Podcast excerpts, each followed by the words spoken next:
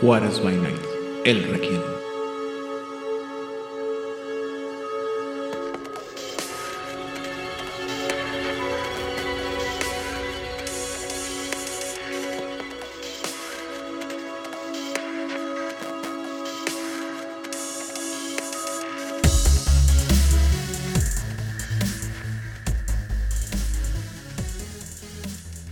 Bienvenidos a una sesión más de El Requiem aquí en Juárez by Night, donde siempre es de noche. Yo soy su anfitrión, Aidan Rodríguez. Y en esta ocasión, como casi siempre, me encuentro acompañado primero que nada por el productor y mente tenebrosa detrás de muchas de las cosas que pasan aquí en Juárez by Night, el señor Vlad. Oi, gente! Olá a todos.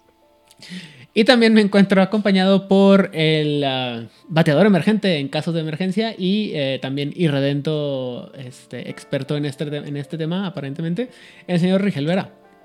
Hola, ¿qué tal? Buenas noches. Emergente, emergente, pero experto de todas maneras. Muy bien. Y bueno, el día de hoy, antes de empezar con el tema de la semana, vamos a hablar de las noticias de la semana. Y tenemos dos noticias, una más o menos buena, interesante. eh, bueno, este, yo no estoy tan emocionado por ella, pero es emocionante. y la segunda, bastante interesante. La primera es que eh, tiene que ver con el juego de Vampire the Masquerade Swansong o Vampiro la Mascarada, Canción de Cisne o...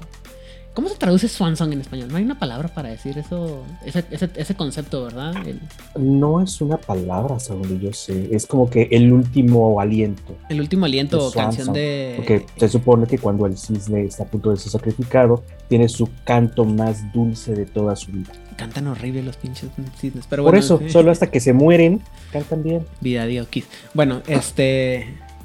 Digamos canto de muerte o canto mortal. Algo así debería ser traducido, pero lo vamos a conocer todos como Swansong. Y bueno, resulta que para todos aquellos que ya ordenaron o van a ordenar la edición de Primogen eh, a través de Epic Games eh, para jugar este juego cuando salga ya a la venta, les van a regalar un PDF de una nueva ambientación que va a ser total, completa y absolutamente compatible con quinta edición, que es Boston by Night. Es un libro de ciudad cua- cualquier, como cualquiera. Creo que Boston nunca ha sido tocado más que en, eh, en ¿cómo se llama? Por, ¿cómo se dice? Por acercamiento en las crónicas Giovanni 4. Que es cuando Yo no soy tan experto como, como ustedes para saber este, seña y santo de cada una, pero sí, nunca ha tenido su sourcebook. Y eso está bien interesante. Es que si no me acuerdo, la, cuarta crónica Giovanni es cuando se pone. Cuando ya eres los hijos de los hijos de los hijos, ¿no? Y entonces eres. Estoy casi seguro que es en la cuarta donde juegas en Boston. Pero bueno, el punto es que más adelante va a haber este libro va a estar disponible para el resto de la gente común y mortal para que la puedan eh, comprar a través de la tienda de Renegade Game Studios. Y pero entonces si yo compro el disco, el disco físico del juego, ¿no me va a venir el PDF? No tengo ni la más mínima idea porque no sé cómo están las ediciones que sacaron para, para Swanson. Como probablemente no lo voy a jugar y no tenga computadora o plataforma en que jugarlo, no, no me he metido. Pero. Yo sé de alguien que se fue a, bueno, a otro lado hoy que va a estar muy, muy molesto. ¿Qué puedo decirte? Y aparte, lo que, aparte sobre todo el asunto es que el, o sea, el libro lo acaban de anunciar ahorita, no es como que lo anunciaran con tiempo diciendo, oye, pues te conviene comprar esta edición este, digital para que lo tengas este libro asegurado, ¿no? Pero Ay, yo creo que fue porque vieron que no había muchas preventas. la verdad es que no sé cómo van los números, pero también es que no quiero, no quiero seguir pateando el caballo muerto. Mentira, si lo quiero seguir haciendo. Eh. Este, yo creo que definitivamente la, el- la larga espera por la producción de Bloodlines 2 ha, ha hecho que todas las IPs relacionadas con Vampiro la Mascarada, sobre todo lo que tiene que ver en videojuegos, están en una situación muy... ah, o sea, la gente tiene muchas esperanzas y, a la vez mucha ansiedad de qué va a pasar con los juegos. A pesar de que estamos viendo betas abiertos y estamos obteniendo constantemente actualizaciones de los juegos, mucha gente dice, pues sí, güey, pero es que también... O, yo, yo lo pensaría así, ¿no? O sea, Bloodlines ya tenía un, ¿cómo se llama? Un, pe- un pequeño segmento de cómo era el juego. O sea, eh, tenía muchas cosas ya, ya ya hechas, ¿no?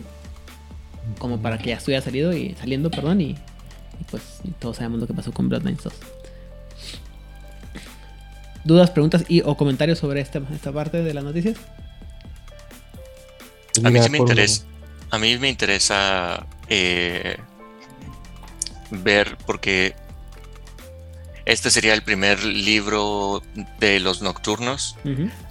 Eh, el otro libro que, que está en para, para la versión 5, la edición 5 es, es Londres, pero no es no es un libro como nocturno como tal. Estoy esperando un me interesa, me da curiosidad de ver cómo van a reinterpretar a un, un libro de ciudad nocturna. A ver si queda, si van a mantener los, la misma, el mismo patrón que, que tenían en todos los libros de, de las ediciones anteriores o si nos van a dar un nuevo formato o un- unas nuevas ideas. Y eso está también interesante porque es el primero de que sale totalmente por Paradox, ¿no? Porque el otro Chicago by Night es de Onyx Path.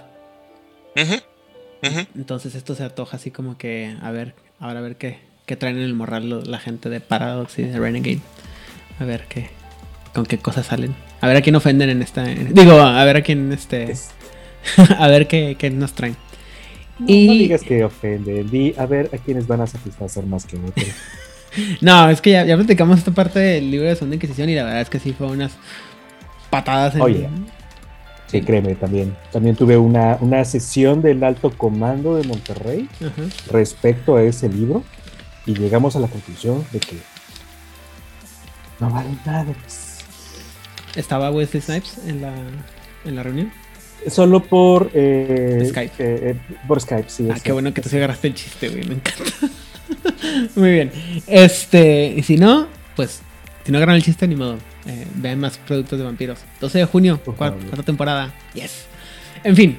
y la otra noticia que viene es de el desarrollo. Han estado poniendo desarrollo de ah, lo que es Cazador, la, la Venganza, quinta edición. O tercera edición, segunda edición. Segunda edición.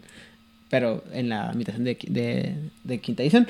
El nuevo cazador. Y el nuevo cazador, este, sacaron varias cosillas. Primero que nada, la noticia más este, interesante es que ya pusieron la hoja completa para cómo va a estar ahora en quinta edición. eh, ma- por mano de obra de nuestro señor Salvador, Mr. Gunn, Chris Leland. Exacto. Que excelente persona, insisto. Y es el que. Yo creo que no, yo creo que hasta ahorita ya, ya no hay una, una sola. O sea, ya no conozco a nadie que cuando busque hojas de personaje la saque de sus PDFs o de sus libros, ¿no? O sea, ya todo el mundo vamos a buscar la página de Mr. Gunn y ahí Además, tienes la última versión. todo es más, que él quieras. estaba diciendo que la versión que, ten- que había generado primero para Hunter estaba demasiado grande, que tardaba mucho para algunos de sus eh, fans, así que la redujo de tamaño. Ahorita mide, creo que es 700K. Es que este hombre es un, es un santo, ¿no? O sea, te, te Sí. las hace así para que las llenes en digital y a todo de texto, o sea.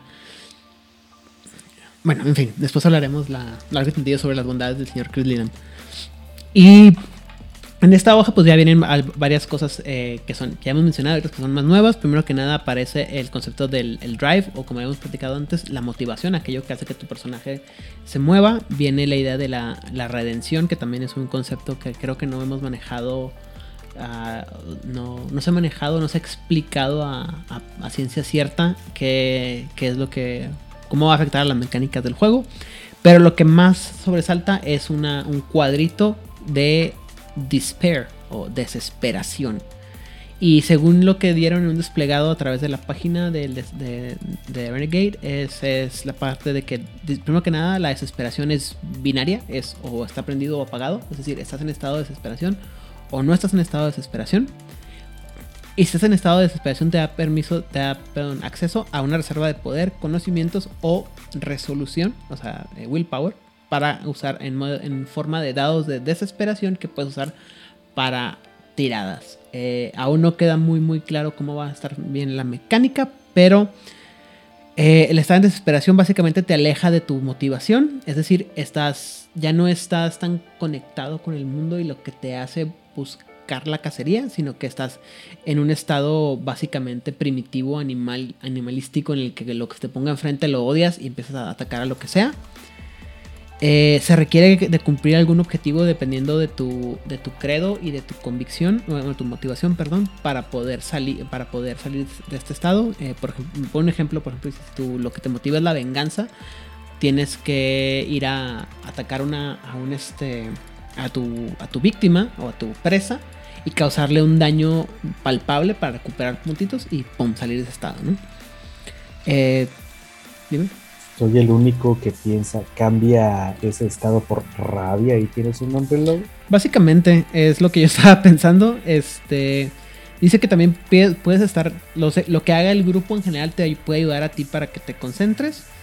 Y dice que si por alguna razón pierdes todas tus piedras de toque o piedras angulares, eh, la desesperación es un estado, es el estado en el que estás constantemente. Y Básicamente lo que pasa es que, como ya mencioné, ataca, el personaje está fuera de control, ataca a quien sea y por la razón que sea. Y nada de lo que haga, no hay nada que haga que la cacería ah, sea personal y lo conecte al mundo. Este. La hoja también viene ya con esta parte que nos queda todavía un poquito medio claro. Primero que nada, la parte de los edges, que eran antes los poderes, las ventajas, como hemos dicho. Aunque recuerdo que en español tiene otro nombre horrendo. Eh, filos dijeron, ¿no? lo filos. filos. Sí, creo, algo así. Es que realmente Edge es filo, entonces. Aún así no, no, no me convence. Es que insisto que está, está hecho porque bueno, la forma en la que yo lo entiendo es que un edge, el edge de los, de los hunters es la ventaja, el, el, el, you have an edge over. Es una expresión eh. muy americana, ¿no? You have an edge over. Ya. Eh, fíjate que cuando yo estuve narrando, yo se lo cambié y les puse límites. Les llamé límites. Mm, ok. Y el otro punto es el perk, que sería también así, algo así como ventajas o beneficios. Eh, pero también el problema, el problema con muchas de estas palabras es que a la hora de traducirlas al español, a menos que uses una, una acepción bastante rimbombante o, muy eh, desconocida. Dominguera, dice. Domingueras, este, las, las los temas, las, muchas palabras son así como repetidas, ¿no? O sea, son lo que usamos, el lenguaje que usamos coloquialmente lo hace muy este, repetitivo. Pero, y, esta es la parte en la que estoy realmente interesado e intrigado, es que este miércoles 18 de mayo, a una hora que no recuerdo cuál es, creo que son las 22 horas de la hora del Pacífico, o sea, como las 10 de la Ciudad de México, o las 8 de la Ciudad de México, van a estar lanzando un, un juego en vivo eh, a través de Twitch donde van a estar jugando Hunter. Entonces, a todos aquellos que estemos, que, nos demos el tiempo de presenciar la, esta, esta transmisión, podemos tener la oportunidad de ver más de las mecánicas de Hunter. Y la verdad es que este estaba estaba estaba viendo las noticias y, me tocó ver en el Twitter de la persona que va a estar narrado, narrando y, como trivia me dio mucha risa saber que aparentemente y por pura, pura ¿cómo se llama? No por coincidencia, pues, por diseño, pero como que no se lo esperaba, este, eh, la persona que está narrando le puso los nombres de cada sesión, tienen el nombre de una canción de My Chemical Romance, que acaban de, regresar de entre los muertos. Sí, los noventas han revivido. los noventas, los dos miles. Y es... Ah, uh, perdón. Y este... Y aparentemente la nueva, la primera sesión va a llevar por nombre el nombre de la nueva canción que acaban de sacar hace dos días los chicos de My Chemical Romance. Bendito sean nuestro señor Gerard Way. Y este vamos a ver qué rollo. Pero bueno, el punto que yo estoy muy interesado es que van a jugar Hunter. Vamos a poder ver que están jugando Hunter. Y eso de una manera u otra va a ser algún tipo de eh, como spoiler de lo que va a ser el sistema de Hunter, lo cual me lleva a mí a, sospechar, el lucubrar y estar lleno de, eh, ¿cómo se llama?, de fe y esperanza en la humanidad, que para ese día ya va a estar listo el PDF y ya lo van a liberar. Mira, ojalá, pero más que spoiler, eh, yo sí lo veo como un preview. Es, una, es un comercialote, es un tráiler. Pues sí, eh, digo, insisto, estoy, estoy haciendo, ¿cómo se llama? Estoy haciendo castigos en el aire definitivamente estoy casi seguro que no va a pasar ahí, pero la esperanza es lo que muere al último, dicen. No te mueras, Esperanza. no, Esperancita. Pero creo que se me haría muy raro que soltaran tanta información en un, en un juego, en un, o sea, en un live play, sin que, lo- sin que el público lo tuviera a la mano, ¿me explico? Aunque sea en PDF, porque también, digo, no es por nada, ¿no? Pero de todas las IPs de, de, World of Darkness, eh, pues Hunter no es así como que la- de las más queridas, ¿no? O sea, perdóname, Oscar. Este, yo sé que hay mucha gente que sí, le, sí nos gusta Hunter, pero no es de las que ha recibido más atención. Y no es de las que mucha gente quiere jugar. ¿Me explico? Bueno, toma en cuenta algo. En Crónicas de la Oscuridad, eh, Hunter de Vigil es de los más queridos. El Eh, segundo mejor sí. juego de todo, eh, todo lo que es el mundo de tinieblas, definitivamente. Ahora sí que cada quien su opinión, pero estoy de acuerdo contigo. O sea, los cazadores ¿El primero? El primero para mí es este Chamberlain, Uy, no. el segundo es este Hunter y el tercero sí es este Vampiro. Bueno, en realidad se están peleando el segundo, hay veces que me gusta más uno, que me gusta más el otro, pero No, eh, Hunter Pero- la vigilia es un muy, muy, muy buen juego y es una dinámica muy diferente al resto de los juegos. Pero Hunter la venganza casi nunca ha sido. Bueno, siento yo que nunca ha sido tan querido. Yo insisto, yo sé que hay gente muy. Eh, fans muy rabiosos de lo que es Hunter. Hola, Oscar, otra vez.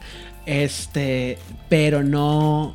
y si- a lo que voy es. Se me haría muy raro que soltaran tanta información del juego para que la gente lo cubrara sin que la gente tuviera acceso, por lo menos al, al PDF. Y considerando que hay mucha gente que ya lo pedimos y que es un juego que está anunciado hace ya bastante tiempo.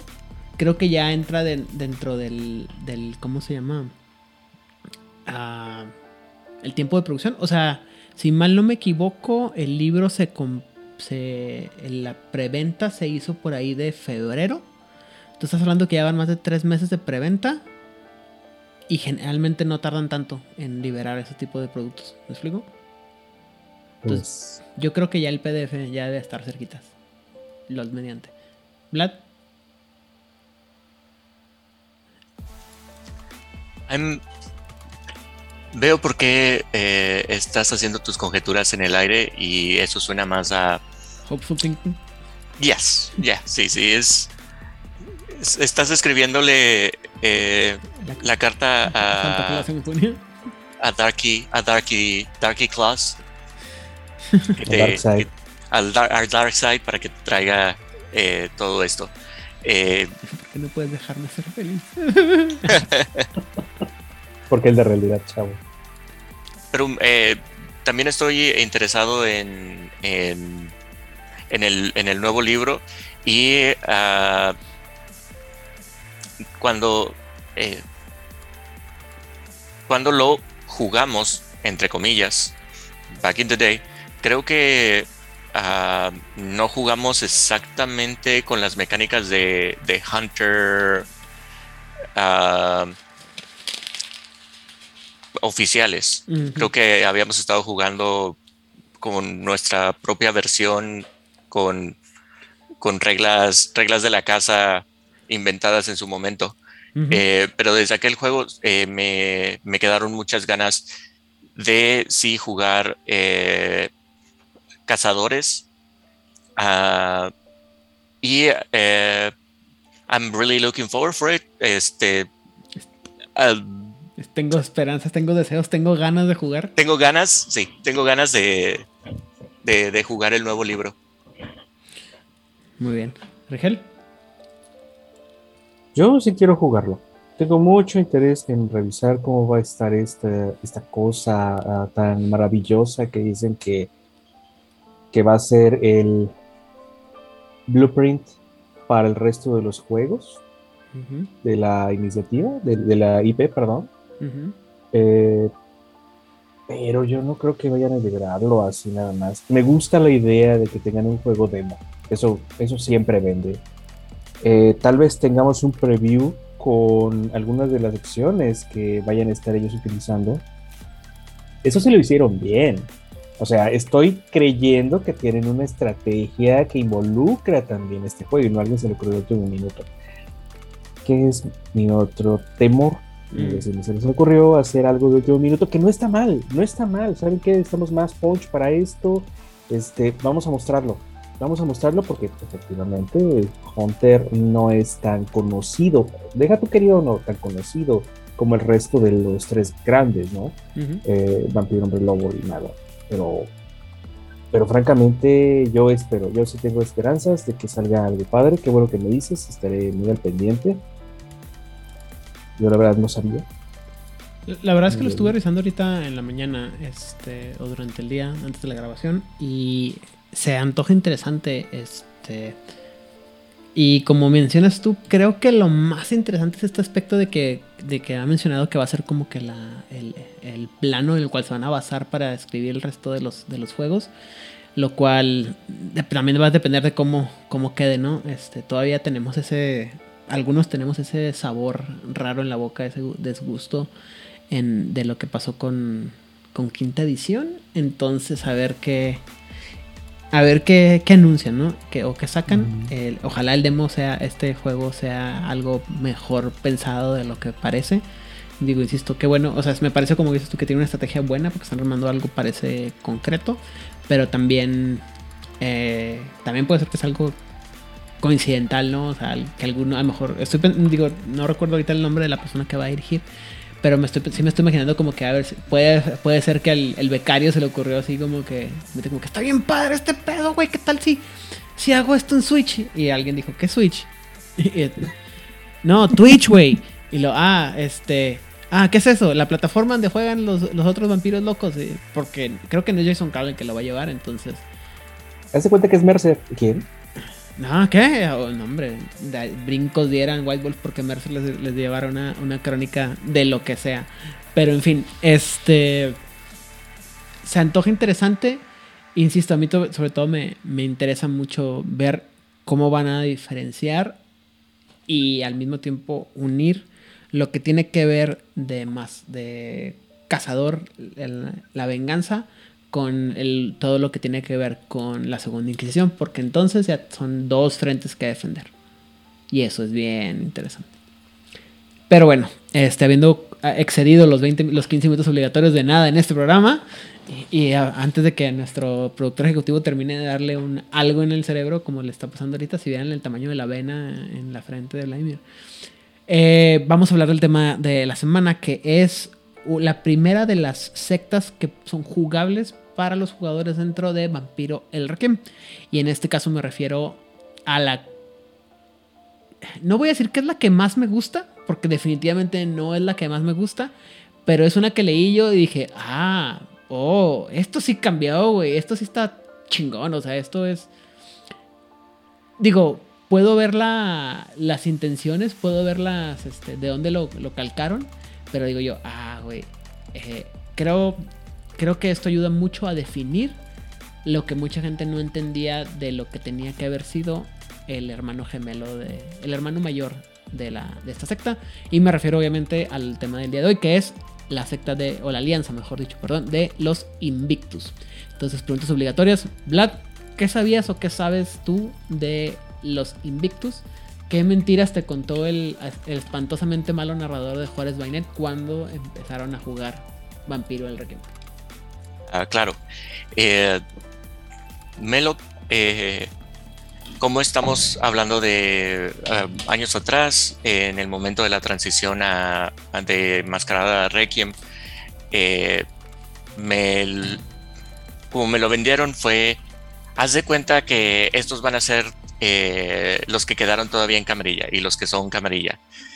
Si tienes esa idea de la camarilla, esos van a ser los Invictus. Y la verdad no me ayudaba mucho esa explicación porque la camarilla como concepto mismo ah, no lo tenía tan bien estructurado. Eh, hasta después que leí muchos más libros que tenía una personalidad propia la, camarilla para mí. Ah, y luego cuando los, los empecé a, leer eh, lo que me enganchó y lo que me hizo apreciar la alianza Invictus ah, fue el libro de eh, Hunger Like Fire. Ah, sí. Eh, el hambre como un, hambre como un incendio o un hambre como fuego. Sí, eh, que son que he hecho ya varias veces referencia a esta novela que salieron junto con, con Vampiro Requiem. Y es porque eh, vemos de, de, cerca las diferentes, eh, diferentes personajes que son parte de, de Invictus. Y tenía más estructura, más... Eh, no estructura, ¿cuál es? Eh, ritualista, muy, muy ritualista, eh, en, su propia manera y con las reglas de etiqueta tan exageradas que le dan un sabor, mm, a mi parecer, le dan un sabor diferente a las ideas que tenía yo de de que era una asociación de, vampiros como lo era antes enmascarada la camarilla. Y para cerrar eh, mi, mi, parte, eh, quienes nos están escuchando y no, no captan estas referencias de, de hablamos de, de mascarada, eh, y es primera vez que escuchan de, de, Requiem y de Invictus, como yo se lo explico a, a otra gente, es, son el arquetipo de la gran conspiración que controla el mundo.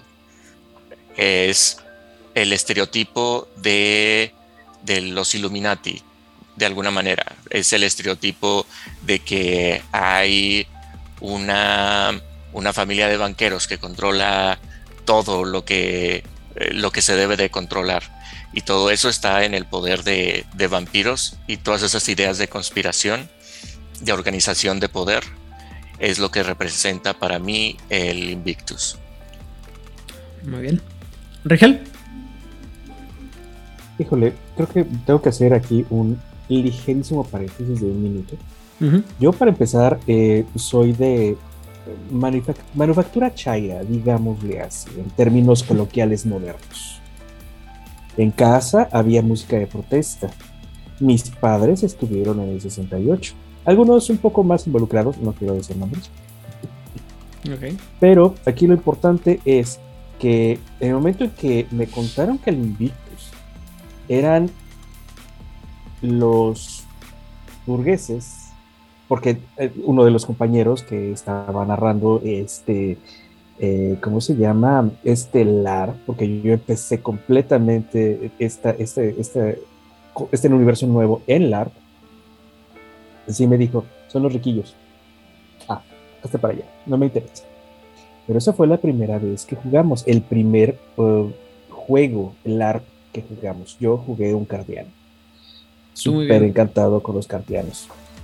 Eh, después eh, decidí que les iba a dar mi propio giro siniestro a los Invictus, así que me hice un Invictus que pues entró desde abajo, destrozándolo todo como buena Eva y terminó como pues príncipe, eh, un poco menos que príncipe porque tuvo que dejar hacer un lado el poder por conjuras políticas, pero sí recorrí todo el camino de Invictus y puedo decir que la política inhumana, eh, la, política no muerta es bien inhumana, igual que la mortal. Me gustó mucho. Ok.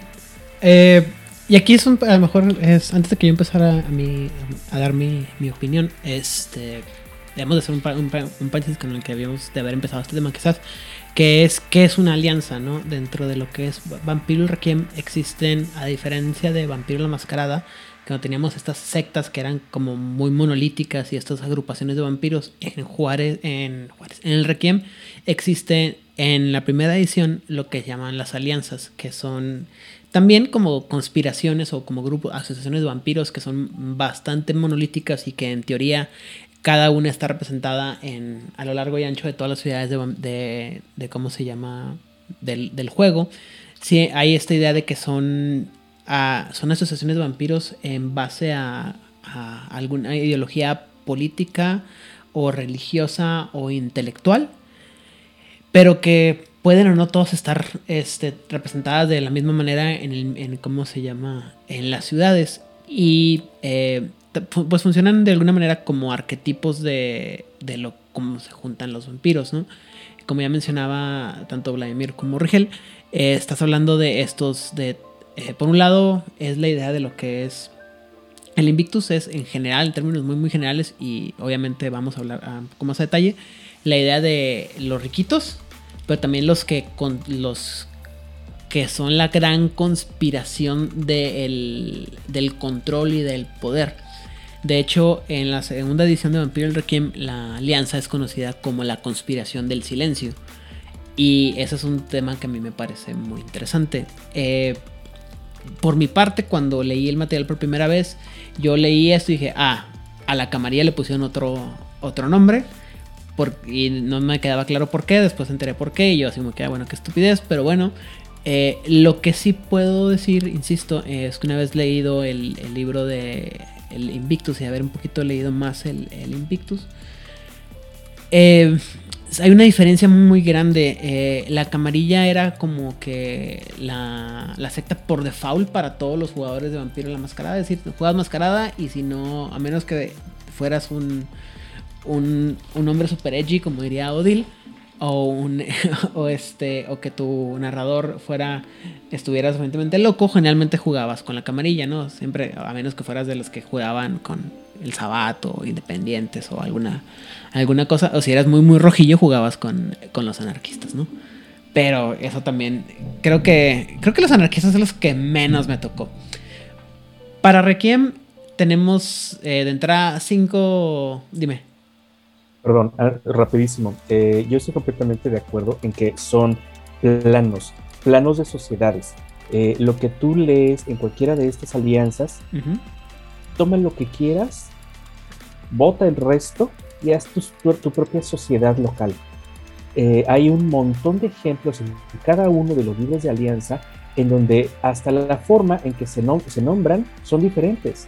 La forma en que dan audiencia son diferentes cambian algunas de las eh, eh, secciones locales para parecerse a su historia local. Siempre van como eh, siguiendo las normas de la sociedad mortal en la cual existen, porque finalmente de ahí salen. Digo, eso también lo puede, los puede llevar a, estar en conflicto o a ser un reflejo muy bueno de la sociedad en la que están, pero puede o no, no ser así. Este, insisto, eh, yo cuando ya leí un poquito más el Invictus dije, órale, está bien chido porque este Invictus son una... Esto es una... Esto es el logo de Wall Street con, con la película de Wall Street. O sea, estos, estos no son la camarilla, porque la camarilla son así como, siempre son retratados como, pues, y malamente, como bonachones, como los vampiros buenos del juego. Y en el Invictus es, en el Invictus te metes con la intención de caer bien y de ganar puntos en la sociedad para obtener poder. Y es un tanque de tiburones con lobos. Eh, a todos les pusieron láseres en la cabeza. Todo el mundo está detrás del otro, viendo a ver a quién se comen para poder este, subir más allá del poder. Esto es un neofeudalismo barbárico, así de que aquí no hay medias tintas. Aquí vienes a competir y si no puedes competir, ni te metas. O sea, aquí, insisto, a diferencia de la camarilla, que la camarilla es así como que la membresía por default, aquí buscas a los invictus y si los invictus te quieren aceptar, bien. Pero tiene, más vale que tengas con qué, de, con qué meterte, ¿no? O sea, me dejaba mucho, insisto, el sabor de. Digo, mucho tiempo después lo comparé con El Lobo del Wall Street o estas películas donde eh, la, gente tiene que competir. Eh, el, ¿Cómo se llama? Eh, la búsqueda de la felicidad.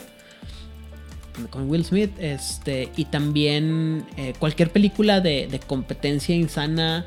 Este. Películas de de cómo se llama, de, torneos, de, o sea, también este Never Back Down, todo lo que tenga que ver con competencia, pero también la idea de las, de las fraternidades norteamericanas, como son retratadas en las películas donde tienes que sufrir y ser humillado y estar lamiendo botas por quién sabe cuántos años para que te dé una fracción del poder, pero una vez que estás adentro, paps, se te abren las puertas. ¿no? Entonces es... Me recuerda mucho más a la... Eh, The School and the Bones la película. Ajá, a, eso me recuerda a mí. Sí, eh, y también eso me refiero. No solamente las películas de, de hermandad, de fraternidades, perdón, este, sino las eh, de sociedades secretas, como ya mencionaba anteriormente Vladimir. Todo lo que tiene que ver con para eh, un club exclusivo de personas al que tienes que probarte a ti mismo para poder ser aceptado, pero una vez que es aceptado, tienes muchos beneficios y muchos secretos que, que guardar. ¿Sí, Vlad? Y cuando te cuando entran te dan tu chaqueta de members only Ujú. y con eso y tu tarjeta de membresía del, del club ultra secreto VIP y Y esto te automáticamente da todo el mundo sabe que eres parte del club y, todo el mundo sabe que eres parte del club y no nada más con esas, esas piezas, sino lo ritualista que yo mencionaba es que eh, como sociedad secreta manejan su lenguaje interno, eh, expresan sus ideas de una manera visual eh, diferente. Alguien te ve utilizando el nudo de la corbata de una manera y ya, o sea, tiburón reconoce tiburón. Nos vemos la próxima semana en la reunión de la Gloria. Sí, exactamente. Eh, de hecho, hablando de eso del lenguaje, me acuerdo que estaba leyendo el, el libro eh, de los Invictus, estaba leyendo el, el, como- el léxico. Este, y me acuerdo que hay una, me acuerdo que da mucha, hay muchas que son así palabras literal que son así como que, ah, pues este, el, déjame ver si encuentro la palabra que, que recuerdo que, que lo vi, que dije yo, órale, ah, este, caballero y caballero, o sea, caballero minúscula y caballero en, mayúscula y son diferentes, ¿no? O sea, por ejemplo, dice, eh, caballero en minúscula es cualquier vampiro del Invictus con una responsabilidad para eh, ejercer la violencia. Eh, un vampiro que, ha jurado un juramento de, de lastimar o ser lastimado en, en- por a, a favor o en, en lugar de alguien superior, aunque tenga o no tenga territorio. Y está caballero con, con mayúscula, que es una persona, un caballero minúscula, cuya única y, y, este, o deber primordial es servir en combate. Y esto así como que. ¿Cuál es la diferencia, no? O sea. Pero también dice, bueno, si tienes territorio, eres caballero con mayúscula. Si no tienes territorio, eres caballero con minúscula. Al final del día lo que importa es que tengas que puedas al- que tengas tierras, ¿no? Entonces, y hay, hay dos o tres palabras así que bien, que hay en versión en minúscula y mayúscula y que esta me, me recuerda un poco a esta escena de eh, los es los 13 de, de Ocean o los 12 de Ocean en la que tienen que ir a hablar con el contacto super secreto que habla en, en un lenguaje super codificado y que el personaje de Matt Damon no, no sabe hablarlo y después el personaje de le dice, ah, pues que le mandaste a chingar a su madre, güey. Y así de que, ay, ¿qué? Debo haber parecido un idiota. Y lo ah, sí, resulta que estaban bromeando con el, con el señor, con el muchacho, ¿no? Pero sí, o sea, es eh, lo que dice. Eh, lo que dice Vlad, ¿no? O en un ejemplo mucho más cómico, los magios, ¿no? O sea, con sus palabras, sus saludos mágicos de, tres arriba, tres abajo, izquierda, derecha, blu, y tienes un acceso muy a, cosas que nadie nunca podía haber tenido acceso, ¿no? Entonces, eso me parece muy interesante. Eh, insisto, y si me preguntan a mí, que yo sé que nadie me pregunta excepto la gente que escucha, todo lo mejor del Invictus eh, fue es la es quitarle la carne la, el cebo a la camarilla hacerlo súper competitivo súper exclusivo y eso fue lo que se reflejó para mí en quinta edición de la camarilla. Ya no eres ya no cualquier hijo de vecina puede entrar a la, a la camarilla y hay muchas reglas y tienes que saber cómo comportarte porque si no vas para afuera sí creo que el Invictus todavía sigue siendo más competitivo más enfocado en en cómo se llama en el asunto en el control pero sí me gustó todo el cebo que le quitaron a la camarilla en quinta edición y digo ah la camarilla invicta así. Pero bueno, después de seguir eh, hablando de nada, los Invictus es una alianza que, que cree en el derecho de los vampiros de ejercer el poder. Los señores y las señoras de la noche, el primer estado, según se llaman a sí mismos, Estamento. estamento, gracias. Es El- estamento. El primer poder sería, ¿no? También. No. Estamento, lo que pasa es que cuando tienes la ley jurídica eh, romana, perdón, voy a sonar muy, muy payaso, pero sí lo estudié. Eh, cuando tienes la ley jurídica romana, tienes los estamentos, que son los asientos de poder. Okay. El primer estamento es el control político. El segundo estamento es el control religioso. religioso. De cual hablaremos próximamente. Y el resto no nos interesa. Sí, Perdón, yo sigo pensando en. es que el primer, el, el, el, cuarto poder, ¿no? Como se menciona generalmente. Y... Esto es antes de la Revolución Francesa. Muy bien. El primer estamento, eh, como se llaman a sí mismos, eh, eh, hacen uso del poder, del dinero, el, los, los esclavos humanos o los, los, recursos humanos, la influencia política como herramientas para lograr sus objetivos. Y mientras que sus miembros pueden ser variados, están unidos en un solo objetivo: la adquisición de poder. Y esto es parte del dogma que no se les olvide, chavos, o sea, de aquí en adelante y desde hace 40 minutos, mentalidad de tiburón, paps. O sea, aquí estás para buscar ganar, ganar, ganar y siempre poder, poder, poder, porque es lo único que te va a proteger de, la, de los demás y porque es, lo, es el único objetivo que tenemos. Pero aguas con los vendehumos, ¿eh? esos no son del Invictus. No, eh, tiene que, el poder tiene que ser demostrable, porque sí, y es una cosa que me, acuerdo, me parece muy interesante. Tú puedes, tú puedes ser un vendedor de, vende humo, de, de aceite de víbora, de lo que quieras, para empezar, para ganarte el poder. Pero si eventualmente alguien tiene, alguien te pide o, es necesario ejercer tu poder y no lo puedes ejercer,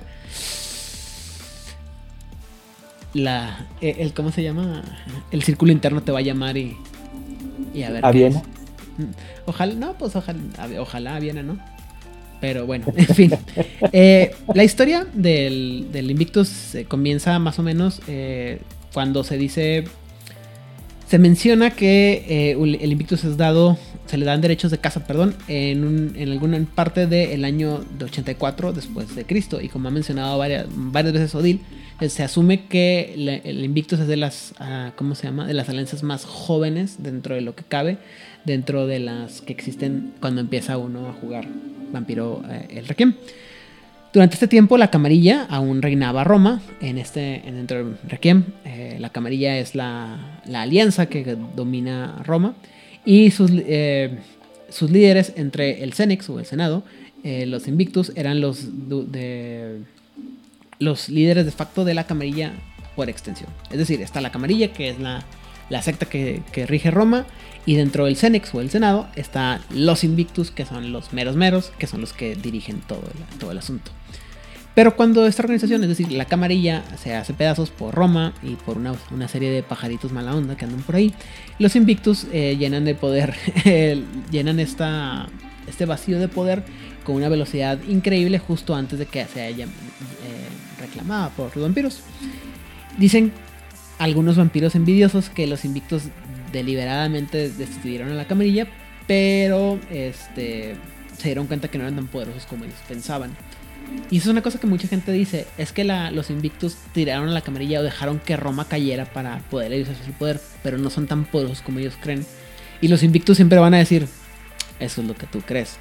Porque también una cosa que es bien importante, sí, claro, eh, el poder es importante, el poder ejercerlo es importante, el de eh, denostar, no denostar, este, ¿cómo se dice? Demostrarlo o, o este, presumirlo, no tanto. Y volvemos al punto de por qué se llama la conspiración del silencio. El chiste de los Invictus es como en como cliché de película, ¿no? El malo es malo es tan tan tan poderoso que lo mejor que puede hacer es que dices tú, chinga, ¿de dónde sacó tantos recursos?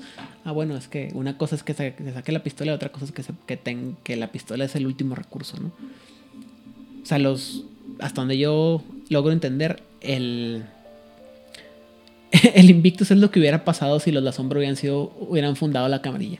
O sea, es. Al fin, al fin alguien le entendió. O sea, es. Es la camarilla bien hecha. Sí, es la camarilla bien hecha, insisto. Es. Todo vamos a estar protegido, todo va a ser hash hash hash. El chiste es Tú no te metes en los problemas de nadie, tú nomás ah, eh, haz tu, hoyo y que tu hoyo sea el más grande de todos los hoyos y se acabó. El poder. En pocas palabras. Y otra vez, este es, es un cliché en muchas películas, en muchas series de televisión, pero la gente que es realmente poderosa no tiene que andarlo demostrando. ¿Me explico? No tienes que andar presumiendo el poder. Y si tienes que presumir el poder, probablemente no tienes tanto poder como crees que tienes. Eso es una gran frase. Mucho de, de lo que se estaba jugando y por lo cual a mí no me gustó es que ninguno de los jugadores había llegado a ese grado de entendimiento de lo que tenía que suceder, sino que eran un montón de capos o, hago negocios. no, güey, de eso no se trata la, la, el Invictus. Ya después yo también me metí a ver de qué se trata exactamente. Y es un montón de cosas de lo que se trata, pero todas es alrededor de ejercer el poder en beneficio propio y en beneficio de la sociedad vampírica, la ciudad. Ya ponle tú el sabor que te guste. Ya eso ya es cuestión Mira, eh, propia. Un ejemplo que a mí me gusta eh, para darle los invictus es, por ejemplo, el, la película John Wick, la primera película de John Wick. El, el persona, la historia, todo el mundo la conoce. Hombre con perro, eh, hombre con, el perro es sacrificado, el hombre toma venganza, ¿no? El hijo de, de este mafioso, el enemigo principal al que mata John Wick, es el, es el típico, es lo que mucha gente piensa que debería ser un, un Invictus, ¿no? El que llega y presume y todo. Pero si me preguntas, los verdaderos Invictus es la gente del hotel. Exacto. Porque la gente del hotel, la gente del hotel llega y te dice, aquí no puedes hacer violencia. Oye, pero sé que me vale madre, güey. El hotel tiene sus reglas. Y si no te gusta, date para afuera. Pero aquí adentro no vas a hacer. Y todos los mafiosos, todos los asesinos, todos en toda la serie de John Wick respetan eh, el hotel. De hecho, pues es parte del problema en la tercera película, si no me equivoco. Pero eso es tener poder. El poder decir, aquí se hacen estas cosas y aquí no se hacen estas cosas. Eso es, eso es detentar poder. Ojo, el hotel en John Wick es solamente la sede local. Ajá, claro, también. Hay uno de esos en cada ciudad importante y creo que sí lo manejan, me parece que en la segunda o en la tercera, en donde en la tercera, en donde están yendo eh, peregrinar a buscar al al mero mero. Al, príncipe. Pues no al príncipe, al, al que es, el, al invicto, ¿no? Sí. Al, invicto mayor, al círculo interno de los invictos. Así es. Muy bien. Eh, hay un, un, un, pedazo de, la, de las cartas de Julio César en las que dice que habla un poquito más sobre el origen de eh, los invictus. César dice que él tuvo un sueño y en este sueño su, eh, su tío, César VI, eh, venía él con un documento que lo, para que firmara, que decía que los invictus reinarían la noche mientras, al mismo tiempo que el César reinaba durante el día. Sextus le recordó a el César que era su deber con su ancestro firmar este documento y el César lo, hizo. Cuando lo hizo, o cuando terminó de firmar, Sextus desapareció, dejando una, a, a César, al César muy así, muy confundido, ¿no? ¿Qué significa esto? Es donde se aplica esta idea de que el control diurno es este es de los humanos, de como dicen al César lo del César y, al, a Dios lo que es de Dios. Pero en la noche los que, los que dominan van a ser eh, los Invictus, siendo el Invictus el, el representante del, César, ¿no? Y que en ese entonces, siendo César el, el líder del imperio más grande que había habido hasta ese entonces, pues lo aceptó tácitamente, ¿no? No diremos si fue un sueño, si fue un uso muy juicioso de, la dominación, o qué diablos habrá sido, pero el hecho es que Julio César firmó y básicamente nos chingó a todos los demás. Eh, durante la época medieval o la, época, la Edad Media, a lo que los invictos se refieren como la época heroica, era cuando los, individuos y las dinastías eh, se, se desarrollaron o hicieron grandes actos para la, alianza, cementando su lugar de poder en la estructura de los vampiros.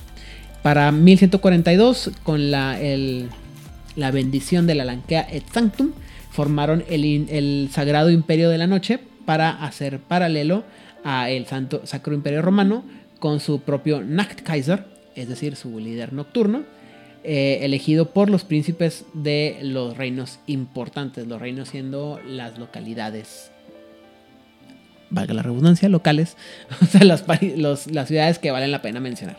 Y si no vale la pena mencionar, no, no eres elegible para ser el Kaiser o el Rey de la Noche. Kaiser, no me acuerdo, no es Rey. Kaiser es César. Kaiser es César César, en en alemán. Y Naft, Además, pues bueno.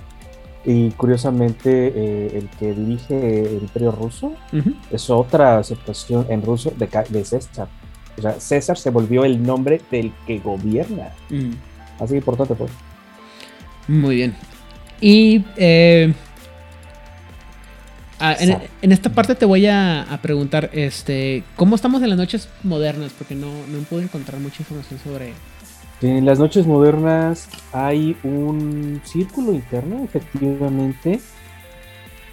Mm, dicen que son los príncipes, otros dicen que son los representantes locales. Eh, en algunos lugares el Invictus no gobierna, contrario a lo que podría parecer, sino que es la CEA, perdón, la KEA, o este, inclusive el Círculo de la Bruja. No sé a quién se le ocurrió esa brillante idea, pero bueno. También, inclusive, hay varones eh, de los de los cartianos, príncipes o como se quieran decir, algunos inclusive son señor presidente eh, eh, de los cartianos, imagínate esa cosa tan entretenida y divertida. Pero si son reconocidos y saben ejercer correctamente el poder y demostrarlo ante, ante sus pares, está bien, te escucharemos. Vale la pena. ¿Por qué? Porque pues no eres un pueblito este, bicicletero, no, eres una ciudad importante, eres Brasil, eh, eh, Sao Paulo, o, eres este, eh, Taiwán o algo por el estilo. Tienes poder, tienes influencia, tienes un territorio, todo lo que le interesa al Invictus y lo más importante, respetas las tradiciones de los vampiros. Tienes, el, tienes territorio en el cual se está respetando la mascarada. Si lo tienes eso, podemos escucharte. Muy bien. Entonces, am, hay veces que mandan el equivalente a los Justicas, la verdad es que no me acuerdo, desafortunadamente eh, estoy un poco oxidado en mi política moderna de, De los, de los- de, Crónicas de Oscuridad, pero sí hay un equivalente. Y eh, también de repente mandan este, investigadores para ver qué está sucediendo en algunos lugares en donde el, el príncipe local está haciendo cosas curiosas, extrañas, o se está rompiendo la máscara de una manera blatante, que está inclusive más allá de su propio control. ¿no? Ok. Es- pero otra vez es de acuerdo a como tú lo quieras manejar, no hay un ah, canon. Recordemos esto, hay sugerencias de cómo lo puedes llevar. ¿Sí, Vlad? Eh, y algo que ah, agregando, eh, una de las filosofías que nos muestran en el primer libro eh, de, de Requiem, eh, describen que la filosofía de, de Invictus, una de sus líneas es que los mortales son el poder. Ujú. El hecho de que los Invictus reconocen a la sociedad mortal como la fuente de su poder. No, eh, eso me gustaba mucho porque eh, son criaturas que están buscando el poder, pero no se les van las cabras al monte en pensar que ellos van a ser eh, dioses entre, entre borregos. Parte de su filosofía es ejercer el poder a través de la sociedad mortal. Tú trabajas con los mortales y, de ellos es de donde obtienes parte de tu poder. Te Ujú. tejes en la, en la sociedad en la que estás y trabajas con estos, ah, con estos mortales, que es algo que cuando hablemos de las otras alianzas vamos a ver este, este contraste. Esto, lo, esto eh, a, mi parecer hace que si eres un jugador ah, que tomas esta alianza, entras a esta alianza, de, en lo que estás tú discutiendo con, con el señor del señor o intentando hacer tus, ah, tus jugadas, tu ajedrez de tercera dimensión social para lograr escalar, eh, nunca debes de tener, nunca debes de perder de vista a la sociedad mortal en la que estás viviendo. Porque todos los, todo el, toda la fuente del poder viene, viene de ahí. Y eso te hace que te no te forza, pero hace que tu personaje no esté completamente desconectado de la, del mundo. Puede ser un elder, puede ser uno de estos ancianos que no tienen eh, idea de cómo utilizar un correo electrónico, pero aún así ellos entienden que necesitan mantener el control de la sociedad mortal en la que, en la que viven. Y esa parte me gusta mucho porque eh, es esa parte que eh, te forza, hace este enlace con, con los mortales y no te deja que te vaya, que te lleven las cabras al monte a intentar eh, tener ideas de yo soy un dios y voy a tener control absoluto sobre todo.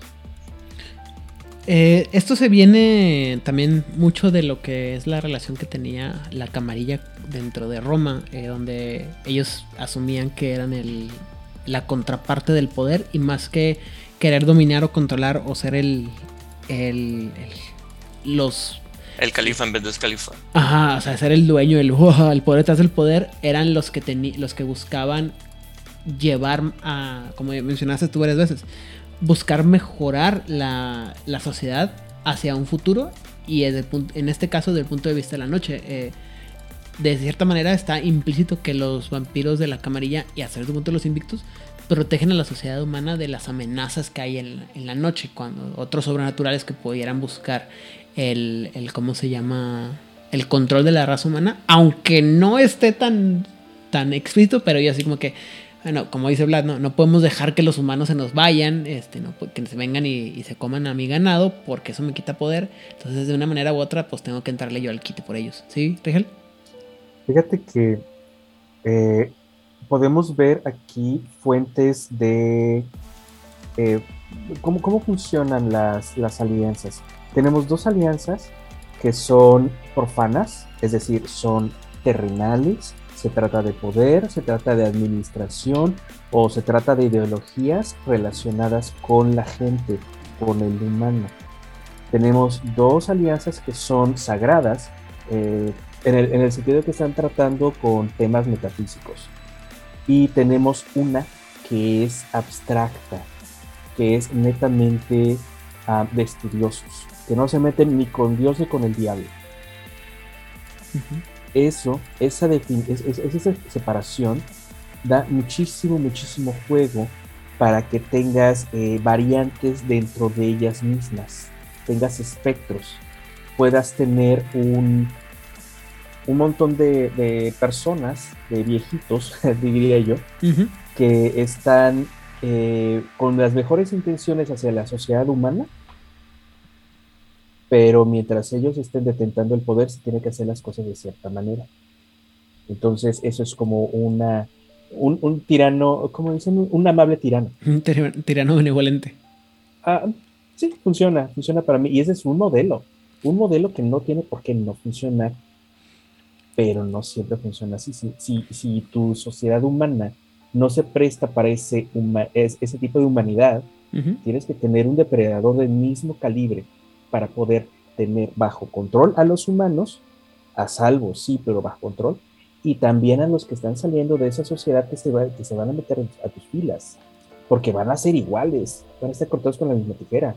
Entonces, por eso la sociedad eh, profana de los Invictus es tan parecida a la sociedad en la que habita, porque de ahí viene. De otra manera, se, se quedaría completamente aislada y se quedaría estancada y eventualmente sería desaparecida. Sí, eh, al final se convierten como en una, una sanguijuela, en una rémora de la sociedad en la que habitan. Una rémora. y es donde están ahí afectuando eh, su cambio y su poder. Y eso también es lo que afectan, o lo que deben de, lo que ellos, lo que se buscaba reflejar, creo yo, el hecho de que, eh, ¿dónde podías ver tú el poder de una ciudad? ¿no? Si a lo mejor si vives en una ciudad más o menos grande como el, eh, vamos a decir Nueva York, ¿no? Por hacer algo. No recuerdo si esto fue una, cosa que vi en, en, una película o es algo que realmente pasó, pero en algún momento de los 90 eh, alguien va y se pelea con el, con el, ¿cómo se llama? El, jefe del departamento de limpia Y le dices que tú no vales madre. Y le dice, ah, sí, órale pues. Y los no los hace, le dice a los, a los del departamento de limpia de la ciudad de Nueva York. No limpien, güey. Tres semanas de, de ¿cómo se llama? De, de vacaciones. No se preocupen, tenemos con qué pagarles. Ustedes no van a dejar pagar, nomás. No limpien. No fue, no fue la película, eso fue una película, ¿no? No, una En serie, no me donde- acuerdo. En donde dijo el jefe que se ahoguen en los pañales de los bebés que no vamos a recoger. Algo así. El, el punto, palabra, el punto es, eso es un gran poder, ¿no? O sea, parece que no, pero el, el poder controlar el departamento de limpio de una ciudad, güey, no mames, o sea, es, es, es, es terrible, ¿no? O el departamento de, de luz y fuerza, bueno, de, de electricidad, ¿no? El- de la compañía que... Estoy seguro que el de Aguas de Monterrey está tratando de ejercer praxis en la ciudad. Seguramente, güey. Este, y así, y mucha gente, generalmente cuando uno, uno juega a- al poder como, como jugador, eh, y adolescente ignorante, generalmente se va por la idea de que no, pues negocios y o, o drogadictos o los bares, o sea, las cosas que uno piensa que son poder, poderosas y luego te das cuenta que, híjole, Chamaco meco. chamaco meco, exactamente, ¿no? La política es un, también es un, un favorito y sí, la, definitivamente la política ah, ejerce gran poder, pero a veces eh, hay veces que no tiene, no hay nadie con más poder que el funcionario que tiene la estampilla que se necesita para que pasen todos los procesos, el, el sello, y resulta que nadie nunca lo ha pelado y miren nomás. Eh, voy a tomar aquí un momento. Eh, el gran enemigo de un arco completo del LAR fue el procurador de la ciudad. Nos traía en jaque a todos y no podíamos desaparecerlo porque era una figura pública.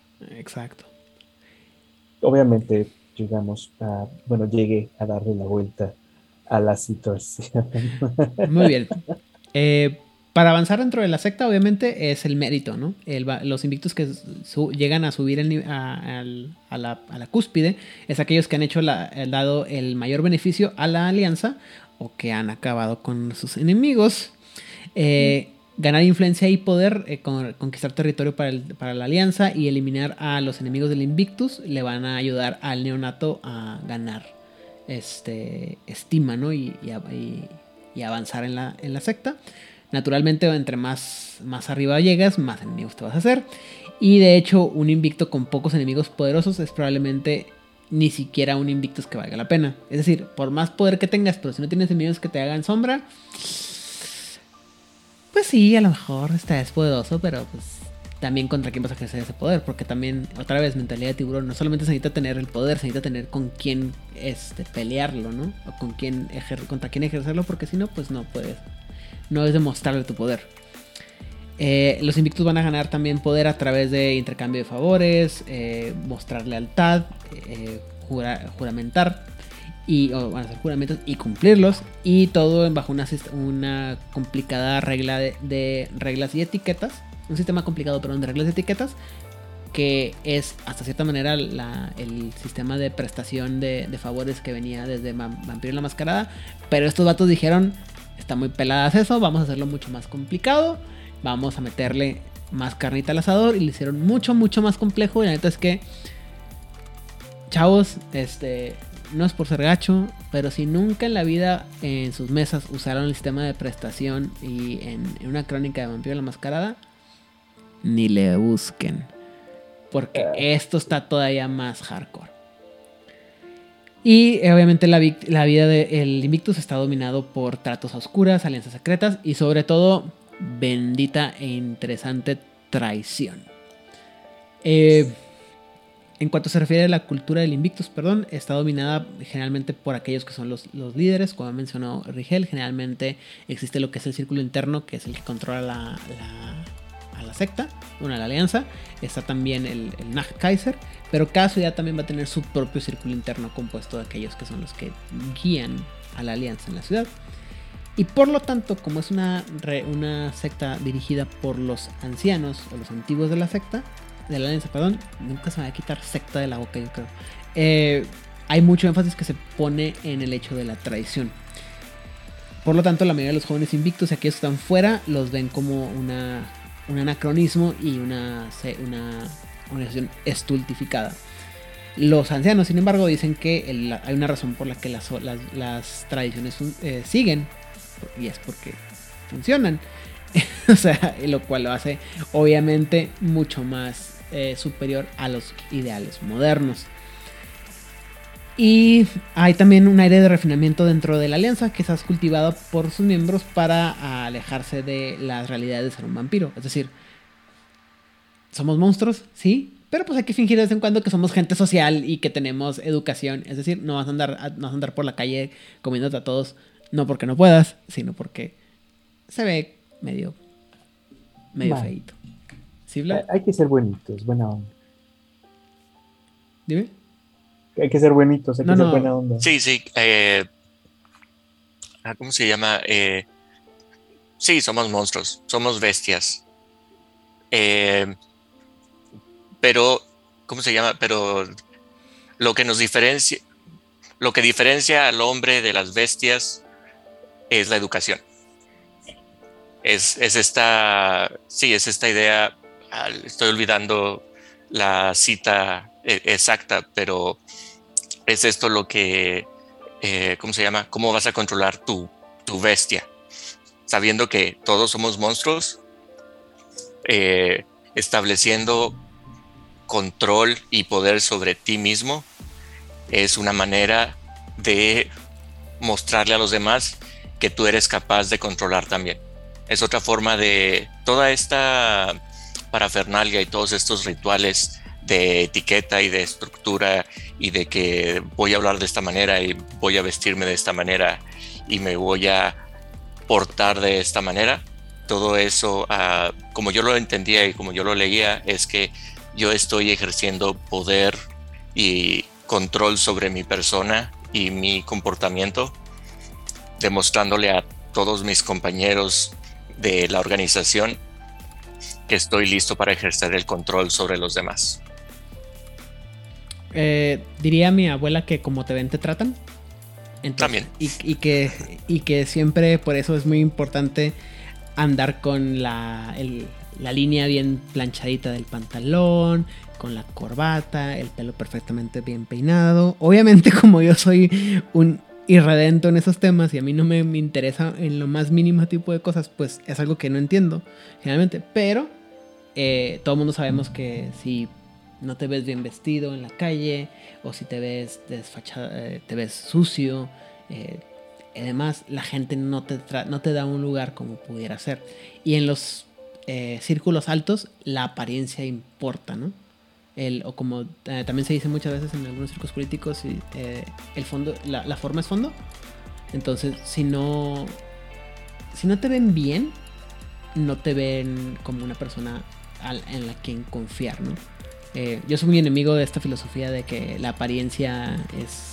La apariencia, sobre todo en- lo que tiene que ver con ropa, zapatos y demás, es lo que es algo eh, importante porque eso me lleva a mí a pensar que por eso tenemos una, ser- una, sara- una serie de. Una sarta de zánganos disfrazados de, personas decentes que se llaman políticos, que son unas mierdas de personas, pero sé, como se visten bonitos o se ven bien, eh, pues la gente le tiene confianza. Para todos aquellos que no me entiendan, vean Amer- American Psycho y más o menos por ahí va la cosa.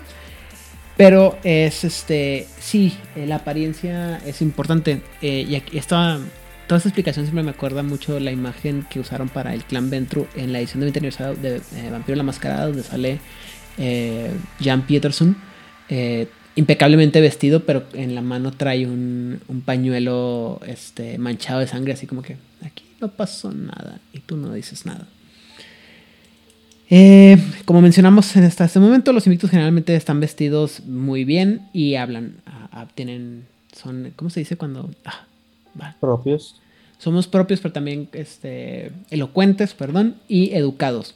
Y muy eh, generalmente, o muy raramente vas a ver a un, a, a un miembro del Invictus decir, vámonos afuera y a darnos de, golpes, ¿no? El, contacto físico, eh, el enfrentamiento físico va a ser la última opción para los, eh, los Invictus. En lugar de esos, eh, generalmente hay una, lo que dice aquí es un, baile mortal de ver quién puede más, ¿no? O sea, eh, con comentarios ácidos y intimidación no muy sutil, que digamos, para todos aquellos que alguna vez han tenido que ver en la penosa necesidad de humillar a alguien a base del uso de, de palabras o ni siquiera insultos, sino simplemente con decir las palabras correctas, porque están en clase o porque están en una en compañía civilizada, entenderán perfectamente a lo que me refiero. Es decir, no puedes presumir, no puedes este, ser muy obvio, simplemente haces comentarios, dices una palabra, dices una, una u otra ah, eh, referencia y si todo sale bien, la persona con la que estás hablando termina humillada y pierde la competencia.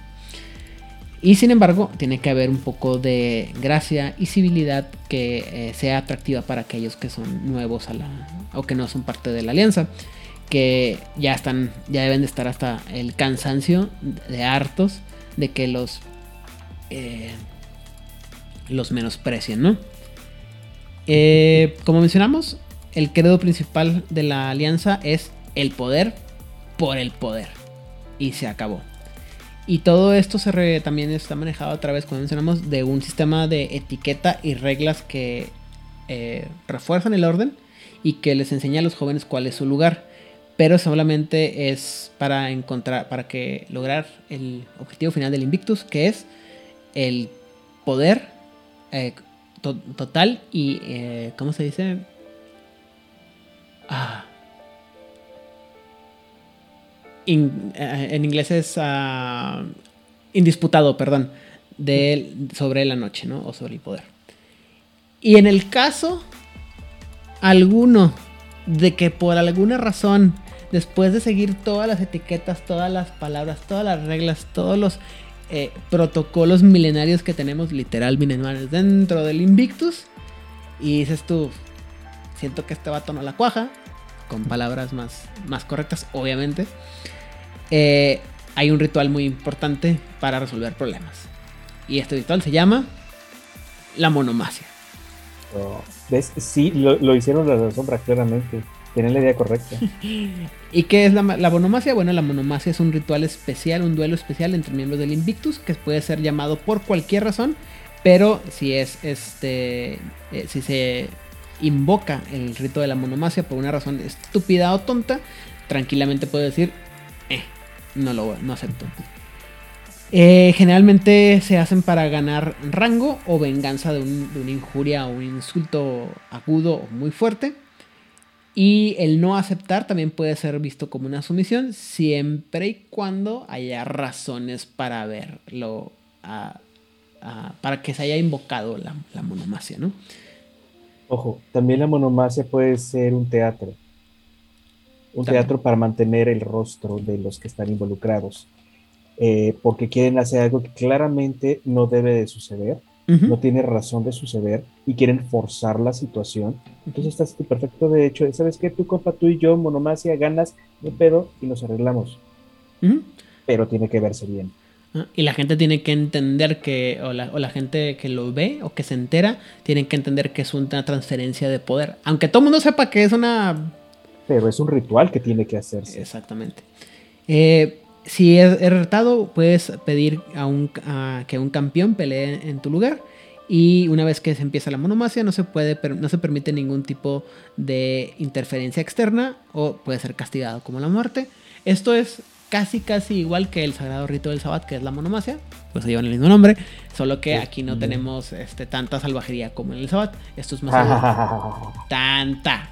Aquí se vale de todo. Eh, no, recuerdo haberle, no recuerdo haberme leído todas las reglas de la monomasia, pero como dice Rigel, también puede ser una puesta en escena. Pero hay de los, de los, ¿cómo se llama? Desde los... Recuerdo que hay desde los eh, antiguos combates así de... Nos dispararemos con pistolas, ah, con mosquetes al amanecer eh, dentro de tres días, hasta los el primero que logre hundir esta compañía al suelo, o sea que la...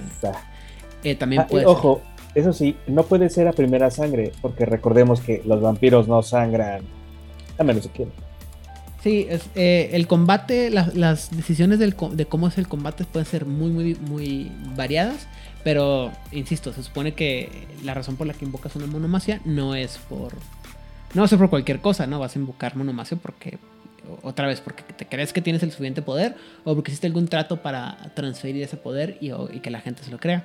Y la forma en la que vas a hacer la monomasia incluso puede ser parte del juego de de la, entre la secta, ¿no? O sea, en algún lugar me tocó escuchar eh, el ejemplo en la que la monomasia era precisamente eso, eh, el, ¿cómo se llama? El, el retador le pidió al retado que te- el primero que logre, este, tú tienes esta compañía, yo tengo esta compañía, el primero que logre hundir la compañía del otro es este, se va a quedar, eh, es el ganador de la monomasia. Todo el mundo aceptó, todo el mundo dijo sí, muy bonito. Y resulta que lo que pasa es que los dos querían fusionar las compañías en una sola, una sola compañía, pero había intereses de parte de otros, de otros vampiros de otras sectas y ellos lo que Y querían con era, eso los hicieron a un lado y el Invictus simplemente dijo, nadie se puede meter, Ajá. porque te metes con toda la alianza. O sea, una no, brillante, brillante realmente. Exactamente. Y eh, antes de hablar de la, última parte, eh, que me gustaría hablar sobre esto el día de hoy, es eh, una cosa de la que hemos hablado mucho, es el hecho de que hay como códigos, ¿no? Entre ellos. Y uno de los códigos más importantes, que creo que es el que más me gusta, es el de los títulos. Que tienen títulos hasta por debajo de la lengua y es así como, recuerdo que la última vez que me tocó jugar, este... El día que me tocó jugar Requiem eh, estaba superado en, en complejidad y chingonería. eh, solamente por el de la... El, ¿Cómo se llama? La complejidad de los títulos de la, de la Horda Dracul, que con sus mamadas. Se pasan eso. Pero, en fin, este. Eso es una.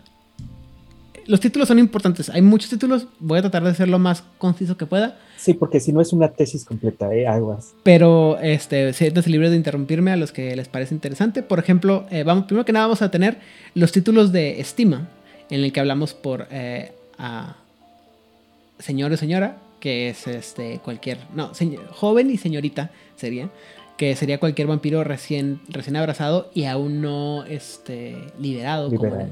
como en Leonato. En inglés es un poco más este oscuro o más este ¿cómo se dice? barroco porque es master y miss Eh, y para todos aquellos que no sé no saben a lo que me refiero es Alfred Pennyworth diciéndole Master Bruce al peje lagartón que es el, el señor Bruno Díaz a sus 40 años cuando él es obviamente ya un señor y eso es una cosa es un es una un asunto de trivia que me gustó mucho y la- Señorito, Bruno, Ajá. es hora de dormir. Ajá. Pero eso es una cosa bien interesante. Me acuerdo que leí como trivia de Batman y aplica muy bien, discúlpenme. Eh, resulta que en la época, en cuando era más costumbre usar el título de Master eh, entre las clases altas, Master era eso, ¿no? El, señorito, el amo, el, señor, el joven, ¿no? El, dígame, el que, el, que manda. Pero una vez que llegabas a la edad adulta, tú, y cuando ya empezabas a andar en sociedad, se pasa el título de Master a Mister. O señor. En ese, en ese sentido, en español sí se mantuvo la, eh, es- ese cambio eh, para la serie de Batman. Nunca deja de decirle Master, Ajá. Entonces, es lo porque que es de cariño. el- no, y lo que decían es que eh, dice, lo que pasa es que básicamente Alfred siempre le está diciendo a, a Bruno Díaz que nunca dejó de ser un niño y que lo sigue viendo como un niño, como su hijo. Un niño. Ajá. Exacto, exacto. Y está, entonces eh, tiene sentido. Ese es un buen ejemplo, ¿no? Es cuando eres señor o señor, señorita o, joven, como aquí en México usamos el joven, ¿no? Para los hombres y a las mujeres, señorita, es cualquier vampiro que ha sido recientemente abrazado y no ha sido liberado, eh, señor o señora, ah, para ya una cualquier invictus que ya es ya está liberado, que ya es su propia persona.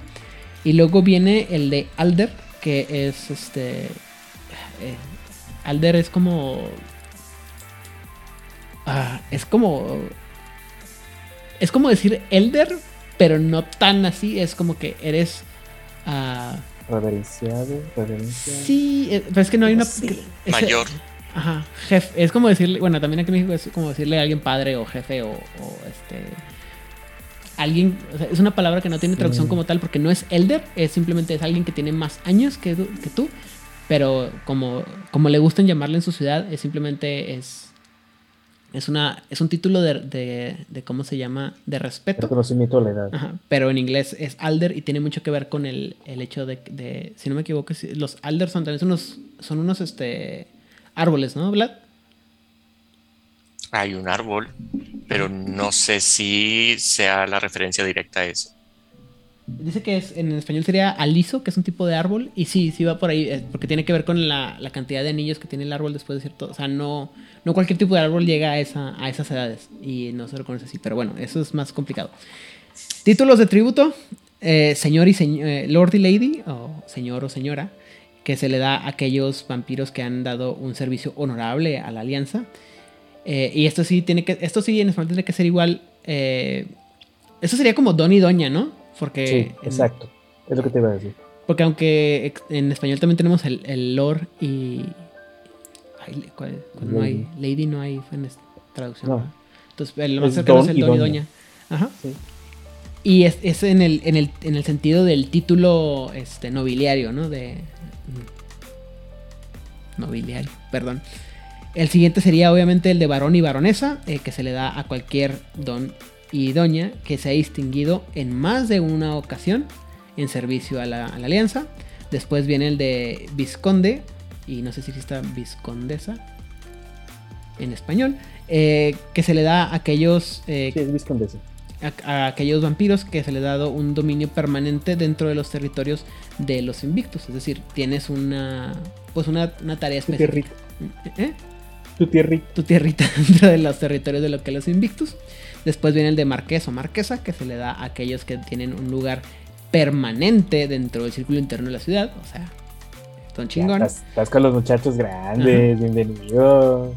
Y después viene el de título de duque o duquesa, que se le da a aquellos vampiros que son responsables de conquistar una ciudad y establecer una, una base de poder fuerte dentro de una... eh, para los invictos, perdón.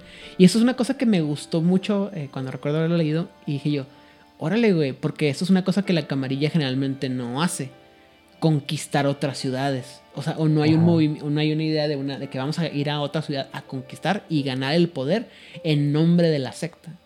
¿Sí? Fíjate que eh, cuando estábamos jugando LARP en Ciudad de México, eh, teníamos esta idea de que algunos de los personajes eran viejos, muy viejos, algunos inclusive de la época de la conquista o cercanos.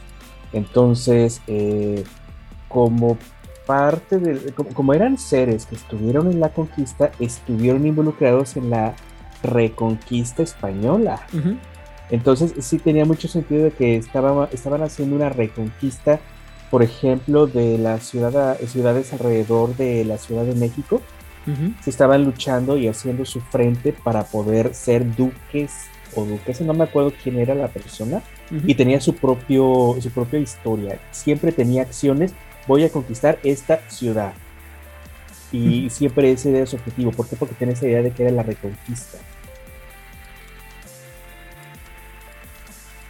Sí, eso es, insisto, es este muy muy importante, ¿no? O sea, la idea de que, otra vez lo mencionamos, el poder, vamos a conquistar, vamos a buscar cómo obtener poder. Y, me acuerdo que también alguien decía, o en algún libro de los mitos dice, este, no solamente es, o sea, llega un punto en que a lo mejor ya no vas a poder obtener más poder en tu ciudad y que no te queda otra más que irte a otro lado o expandir la ciudad y, y crecer tu poder.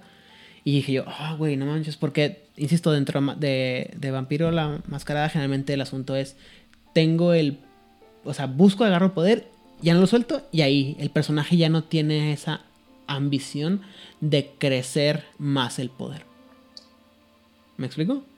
O sea, o no, no está tan establecido dentro de los cánones de lo que es la camarilla la búsqueda de un poder más allá del que lo tiene el personaje. Generalmente los, poder- los las historias de la camarilla son, ah, pues el príncipe es el príncipe y, y los, los, los, eh, a lo mejor el primogén quiere ser el próximo príncipe, pero no es tan, tan, no está tan obvio. Lo único, lo único que se asemeja es cuando tienes las historias de conflictos con ciudades que caen ante el Sabbat, pero, pero es eso, es recuperar algo. Y eh, esto, como hay una, en este universo, como hay una variedad en, como hay una variedad en la organización de las diferentes ciudades, no todas las ciudades están bajo control Invictus. como es, da esta oportunidad de poder ser ese, ese gran líder que llegó a conquistar la ciudad eh, aledaña. Eh, sí, es, es que en Enmascarada no teníamos. Como todo, como era uniforme, nada más había un, la secta. O sea, ¿por qué voy a intentar ser el príncipe de la otra ciudad si ya soy el príncipe de esta? Y además, Luché aparte, mucho, lu- luché mucho para llegar aquí y aquí me voy a quedar y nadie me va a mover. Es mi hueso. Y aparte es, es complicada la idea, ¿no? Porque generalmente, pues, ¿cuánta distancia existe entre ciudad y ciudad? Digo, fuera de, de ciudades, este... Digo, a menos que est- estuvieras pensando en ciudades así como... Esas ciudades como la Ciudad de México o Monterrey o estas Y ciudades ahí- que son... Y Que, ahí he de decirte una cosa bien cierta. No se dimensiona correctamente en, en área. Bueno, área no es mucho. Pero en cantidad de gente que vas a tener bajo tu control en Ciudad de México, cada una de las áreas grandes es una ciudad de Europa. Estamos hablando que es un monstruo de 20 millones, no sé ya en cuántos esté, más de 20 millones de personas. Y tienes desde Ciudad Mesa hasta Santa Fe. Y tienes desde Ciudad Satélite hasta Xochimilco. Pues, Fácilmente sacas ahí seis ducados, más de seis ducados. Y cada uno una, un asentamiento completo con su propia política interna. Insisto, y a lo mejor es mucho más sencillo en ciudades eh, grandes como esas que está la, la idea de lo que la gente piensa que es una ciudad. Y luego cuando te pones a analizar, en realidad es una ciudad que está rodeada de ciudades más chicas a las que se comieron. Y como pudiera ser Monterrey, como pudiera ser el DF, como pudiera, o ciudades fronterizas como eh, la bella ciudad de Juárez y El Paso Lare- Eh, ajá. o cualquier otra ciudad fronteriza, pero en general, bueno, y también para todos aquellos que, que nos escuchan de fuera de México, en general las ciudades están separadas por kilómetros y, y cientos de kilómetros, si no es que, que más, y las... eh, las condiciones de las carreteras no permiten que puedas ir y, venir a, así tan, tan fácil, ¿no? Digo, por ejemplo, yo en mi experiencia cuando viví en, Mon- en la ciudad de Monterrey, digo, pues está la, esta ciudad, eh, es Monterrey y todos los otros municipios, Guadalupe, San Nicolás, Escobedo, Santa Catarina, San Pedro, eh, ¿no me falta ninguno? Espero que no me falta ninguno hasta el momento. Te falta, pero no importa. Eh, pero por ejemplo, la, la ciudad más cercana, para mí unas ciudades más cercanas era o Nuevo Laredo o Saltillo, que están a, a una hora cada una, más o menos 40 minutos por lo menos. Y las carrete- la carretera que yo tomaba de Monterrey a Saltillo, pues no era así como que fácil de, tra- de- de- de transitar, ¿me explico? Hay muchos accidentes todavía. A lo que voy es, ¿qué tan fácil puede ser pensar en, ah, me voy a hacer dueño príncipe de dos ciudades, güey? ¿Por qué? Suerte, matado. Suerte, ¿no? Bueno, pero en fin, eh, eso sí me dice así como que querer ser un duque o duquesa requiere requiere mucho mucho material. En fin, eh, el siguiente sería el título de la función, que primero que nada está el consejero, eh, que son miembros de la primogenitura, también, o también puede ser cualquiera que se haya graduado de la... ¿Cómo se dice guild en español? La- Gremio. El gremio, gracias, de consejeros con, que toman cursos en política, eh, debate académico, expresión y manipulación emocional. Así de fácil. Eh, después seguiría el de abogado, Abogado, abogado. que sería eh, agente de relaciones públicas y, es- y los espías al mismo tiempo de la, de la alianza. Después, eh, eh, tom- tomemos aquí un- una pausa. Es- veo la lista de, de- de títulos de función y digo, Dios mío, Eh, esta es, ¿cómo se llama? Ah, burocracia sobre burocracia. En vez de, en vez de irnos de, de uno, de uno por uno, me gustaría eh, conocer, me gustaría que nos compartieras de, de estos títulos. Dime, dame eh, dos que te llamaron a ti más la, la atención, que te gustan. Eh. Eh, ay, déjame pensarlo. Yo sí quería verlos todos, pero bueno, Ah. Rigel, te voy a hacer la misma pregunta. ve a pensando. Yo estoy listo, yo tengo los míos. A ver, vamos, vamos pues con Rigel. Cuéntame, ¿cuáles, cuáles son tus favoritos? Eh, fíjate que tuvimos una muy interesante plática con un amigo que es súper fan del Invictus también, y él, él eligió el au pair, el tutor. ¿Por qué? Porque el tutor es el, que, el primer contacto con los vampiros jóvenes. Literalmente les decía, vas a ser tasado, medido y si no, desechado. No solamente tenías poder, sino además tenías control sobre ellos y eventualmente beneficios, o sea, favores de ellos. El segundo es el notario. Es, si hay uno que debe de estar, es este porque este es el que se encarga de hacer los juramentos. Es el que debe de saber cómo se hace. No puede no existir un notario invictus, invictu, invictus en, la, en la alianza local. Si no, nadie sabe hacer los juramentos de sangre. Ok. Había uno ahorita que vi. eh, se me hizo bien interesante la idea del tecnologista. O sea, el encargado de, de ver. eh, que dice que es el, el El experto en el departamento estudio. de IT. No, ojalá. Pero dice que es un experto en el estudio y aplicación de disciplinas, incluido el desarrollo experimental de nuevas devociones, categorización específica de, po- de- de poderes específicos de una línea de sangre y observaciones de otras habilidades. Es tu tecnomante, es tu tremer tecnológico. No, porque no está metiéndose en nada de tecnología. Yo, yo- uno pensaría que por No. el, el título estaría viendo cosas de tecnología. Eso está viendo los poderes de la sangre. Es que es una tecnología y usualmente son los que acaban de entrar. Oye, ¿cómo que no puedo tener un celular? No, pues voy a desarrollar una disciplina que haga celulares. Sí, qué fácil. O sea, es por eso que es importante y es por eso que son los, los chavos, los nuevos, los IT guys, los que entran a esto. Así es. Eh, al- no sé, Vlad, ¿a ti cuál te haya gustado? ah, Groom, el acicalador. Para las, No, los rebaños. El para mozo. los rebaños, sí. El, eh, El lo mozo que de es. cuadrilla. Ándale. El- este, este título es el que se encarga de cultivar rebaños para todos, para los miembros de- del- del Invictus de, de una ciudad, de una región.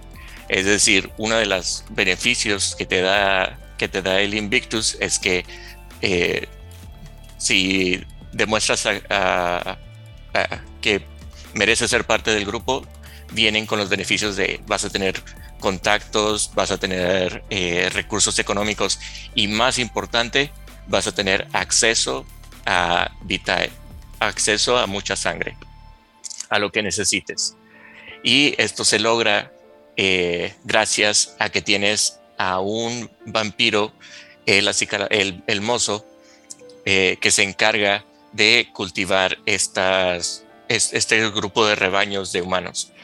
Y la razón por la que me gusta mucho es porque ah, aquí en él veo todos estos. eh, lo veo que puede ser como un líder de culto que decide abrir su, a- abrir su iglesia y tener una, un rebaño que son nada más sus seguidores, se convierte en una estrella de, o, o eres un influencer de, de, de Instagram. Estamos Y- de acuerdo en que es bien peligroso darle el poder de tu alimento a alguien más. Exacto, exacto. Y tienes todo este, primero desarrollas todas las habilidades que todos los, que vas a desarrollar las habilidades de, de encontrar la comida, no nada más para ti, sino para todos los demás. Aprendes qué les gustan, aprendes, eh, eh, ¿cómo se llama? Cómo controlar eh, grupo grande de, de- de- de mortales. Me, me encanta. Y veo varios conceptos muy interesantes de cómo jugar a este, a este personaje, porque requiere eh, diferentes retos eh, ese, es, ese es uno. Eh, y el, ah, el que me gusta también que, así como Rigel dijo que debe de haber un, un notario, ah, también no puedes tener toda esta estructura sin el notario y la secretaria. El otro que me, que, que me gustaría jugar o que me llama la atención es ser el secretario. Pero en Sí, este ojo. caso, No, no, no me acuerdo que te digan, no puedes tener solo uno. ah, Ah, no, es, es, es bien divertido. Eh, bueno, obviamente, como mencionamos, la- el Invictus tiene posiciones para todo y cada cosa tiene que estar en su lugar porque a todos aquellos que tenemos eh, TOCs o trastornos obsesivos compulsivos, esto nos queda perfecto porque todo tiene que tener, todo- alguien tiene que estar encargado de todo. O sea, tiene que haber alguien encargado de cada una de las cosas importantes de la sociedad. Pero aparte, este, pues sí, como dices, tú puedes tener varios títulos y, que, y también es un ejercicio de poder, ¿no? El tener que seas, por ejemplo, el Judex eh, o el intérprete, lo que gustes y mandes, los puedes tener. Y eso también implica que eres una persona más poderosa, ¿no? O sea, nadie evita, na- nadie te evita que seas, por ejemplo, eh, el- un, un visconde y duque a la vez, ¿no? O sea, Claro. no creo que es el que decía que era el que son permanentemente miembros del- de la ciudad. O sea, Marqués Conde, ¿no? Así. Marqués Duque, así como que, ah, cabrón, este güey tiene títulos sobre títulos sobre títulos. ¿no? Y se cita, se, se, se enuncian del menor al mayor cuando eres presentado y tienen que pre- presentarse todos.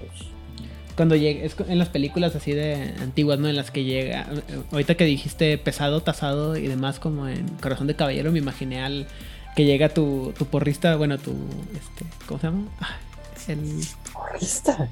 el, ¿cómo se dice? el que te anuncia, Sí, el que te anuncia, hombre, ¿cómo? Heraldo. Tu heraldo, gracias, perdón. Es que es un porrista, llega y te, y te saluda todo así, ¿no? Te, eh, eh, eh, y que llega, o sea, me, me imaginé a los heraldos de, de Corazón de Caballero en las que llega y... Ta, ta, ta, ta, ta, y el que peleó, no sé, lo... Ademar.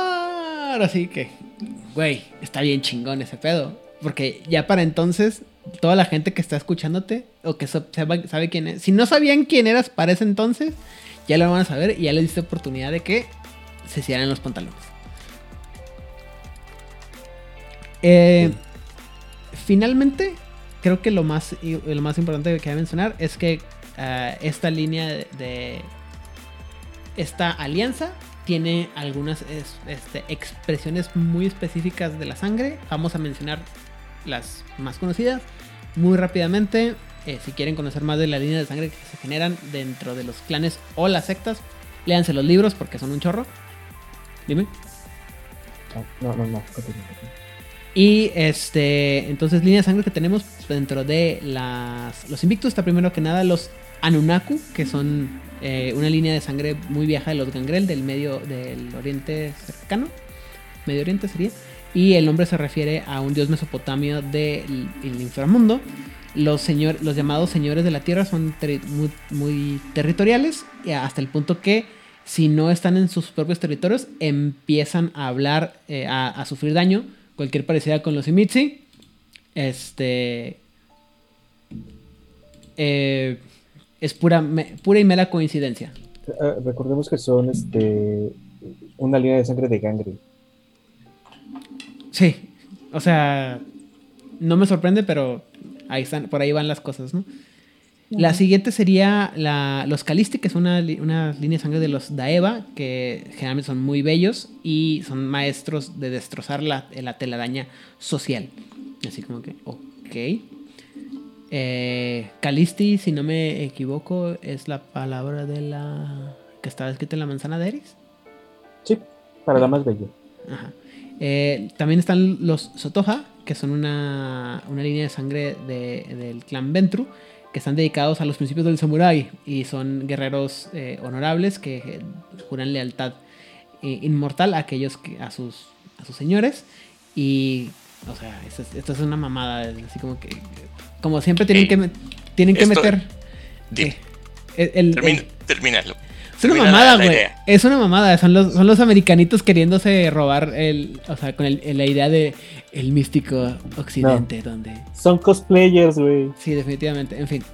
También están los linces o links, que es una línea de sangre de los Meket, este, que están eh, enfocados a- a la- al alrededor del concepto de, la- de las conexiones y básicamente buscan eh, map- hacer mapas de esas interconexiones para su uso personal. Esto es con la idea de que los Meket son arañas y son arañas que pueden controlar los hilos que los rodean.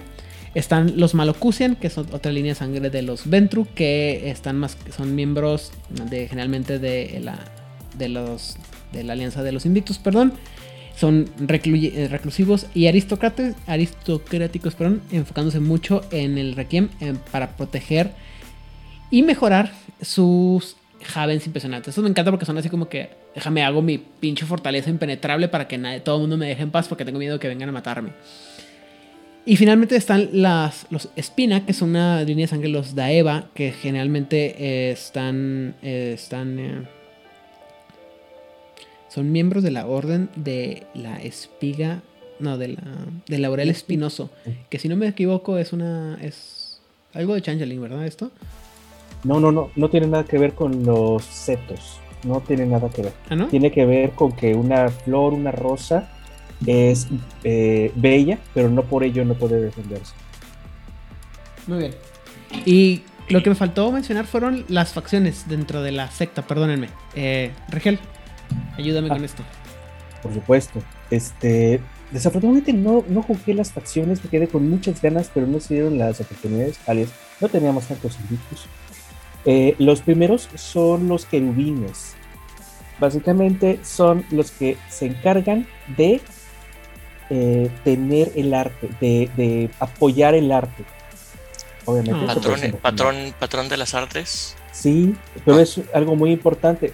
Toma en cuenta que todo esto son este como que reflejos de la de, de cómo quieres apoyar a la sociedad mortal. Ujú. Entonces es una facción que se encarga de un área en particular de entre los Invictus y su interfase con la sociedad mortal. Tiene muchas habilidades, muchas cosas extras. Eh, sí me, me- me gustaría irme rápido con esto porque en realidad sí es toda una, una tesis la que nos podríamos aventar con esto. El siguiente, el- la más noble hermandad de Artemis, son cazadores. Clubes de cacería, eh, con la idea de los este, sabuesos, cacería- la cacería ah, sí. del zorro. Del ajá. zorro, ok. Sí, eh, obviamente somos nobles, tenemos que tener la cacería del zorro, la cacería del jabalí, bla, bla, bla, bla, bla. Es muy europeo, pero también tiene eh, su reflejo en América con las sociedades secretas. La cacería puede no ser solamente este animal, si saben de qué me refiero. Mm. Muy bien. El siguiente es el pulpo de Octopus. Son mecánicos políticos. Entiéndase como se quiera entender. También son llamados las manos. Su idea es que controlen la política. Si los demás son políticos, estos son super políticos, diría yo. Se quejan muchos de los demás de que, oye, estos tienen todo el poder político. Pues sí, pero pues tú no quisiste entrarle, no pediste tu acceso. No te quisiste arriesgar. No te quisiste, exactamente. Desafortunadamente, el problema es que la mayor parte son Ventru y Daeva para eterna, ah, eterno odio de los Nosferatu, sobre todo, porque ellos no pueden meterse tan fácilmente a la política. Eh, curiosamente, los sindicatos sí. En los sindicatos, como son parte de la política, sí pueden meterse los Nosferatu. Entiéndase como se quiere entender, por muy clasista que pueda sonar, pero así es el mundo. Ok. Eh, el siguiente es la, mos- la más honorable orden. eh, les quedo mal de Thorn Red. eh, Laurel ¿no? Espinoso, Ah, gracias. que es la que mencionábamos ahorita anteriormente, que tiene su propia línea de sangre. Estos son caballeros, este, caballeros sagrados, en Anda. el sentido de que sí eh, son. ¿Cómo se llamaban los de la cruzada? Que tenían una, una, una, una cruz muy especial, los caballeros teutones, con esa idea. Son la caballería, etcétera, etcétera. Y sí, exactamente, los Espina tienden a ser parte de esta, de esta, esta facción. Ok. Um, tiene su propio código de conducta, etcétera, etcétera. Eh, imagínenselo como se lo pueden imaginar. Tiene su propia serie de debilidades porque tienen deberes, pero también son parte de, su venta- de sus ventajas. Eh, la última que tenemos en el listado es Die Nachteulen. Cosas de magia. ¿Por qué? Porque tenemos que hacer más contratos. Eh, Otra vez, ¿cómo era? Die Ah, Eh, los búhos de la noche. Ah, gracias. Die Nacht der Eulen. Nunca encontré, nunca encontré la, la traducción. Mi alemán no existe. Es, sí, eh, a mí, bueno, este.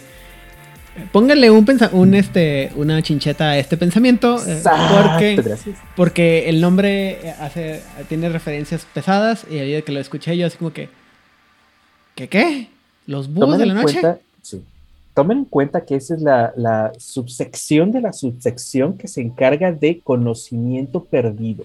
Son los que van a estar buscando dentro de los rollos del Mar Muerto que tiene el Invictus como por ser la conspiración más grande del planeta.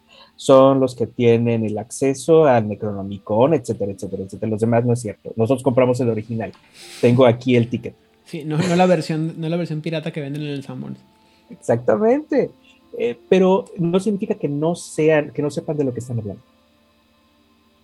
Así es. ¿Ok? ¿Nos falta alguna entonces? ¿Ya son No. todas? Eh, de hecho, viene, creo que una nota dentro del libro de haz la que tú quieras, hazla local. Si tú quieres una eh, liga, en lugar de ser los caballeros teutones, que sean los caballeros águila o los caballeros jaguar, date vuelta. Ok. O sea, y, y así, y cosas nuevas completamente. Tiene, tiene, todo esto es una muestra de lo que puedes hacer. Date. Exacto. Muy bien. Eh, no sé si valga la pena preguntar, pero. o sea, o valga si fuera necesario preguntar. Pero. eh, opiniones finales sobre las. Este. Los invictus. Vlad. Ah, me, me gustan. eh, me parece también eh, una de las alianzas que como tiene un concepto tan claro y definido, es fácil explicárselo y presentárselo a nuevos jugadores y a gente que está entrando.